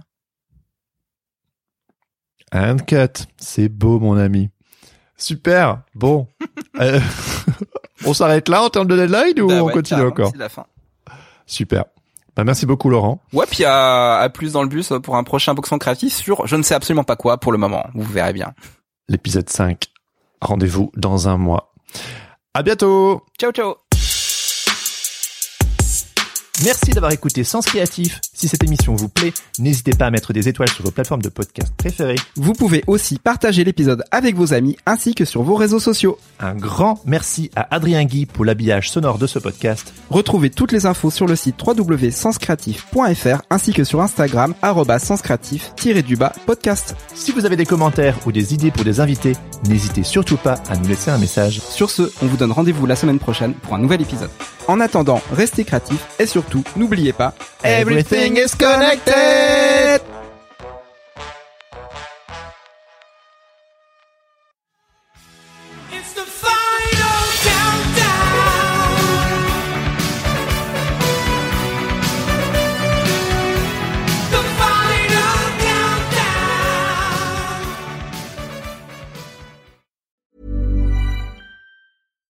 When you make decisions for your company, you look for the no-brainers. And if you have a lot of mailing to do, stamps.com is the ultimate no-brainer. It streamlines your processes to make your business more efficient, which makes you less busy. Mail checks, invoices, legal documents, and everything you need to keep your business running with stamps.com. Seamlessly connect with every major marketplace and shopping cart. Schedule package pickups and see your cheapest and fastest shipping options from different carriers. With rates up to 89% off USPS and UPS rates. And with the Stamps.com mobile app, you can take care of mailing and shipping wherever you are. Make the same no-brainer decision as over 1 million other businesses with Stamps.com. Sign up with Code PROGRAM for a four-week trial, plus free postage and a free digital scale. No long-term commitments or contracts. That's Stamps.com. Code PROGRAM.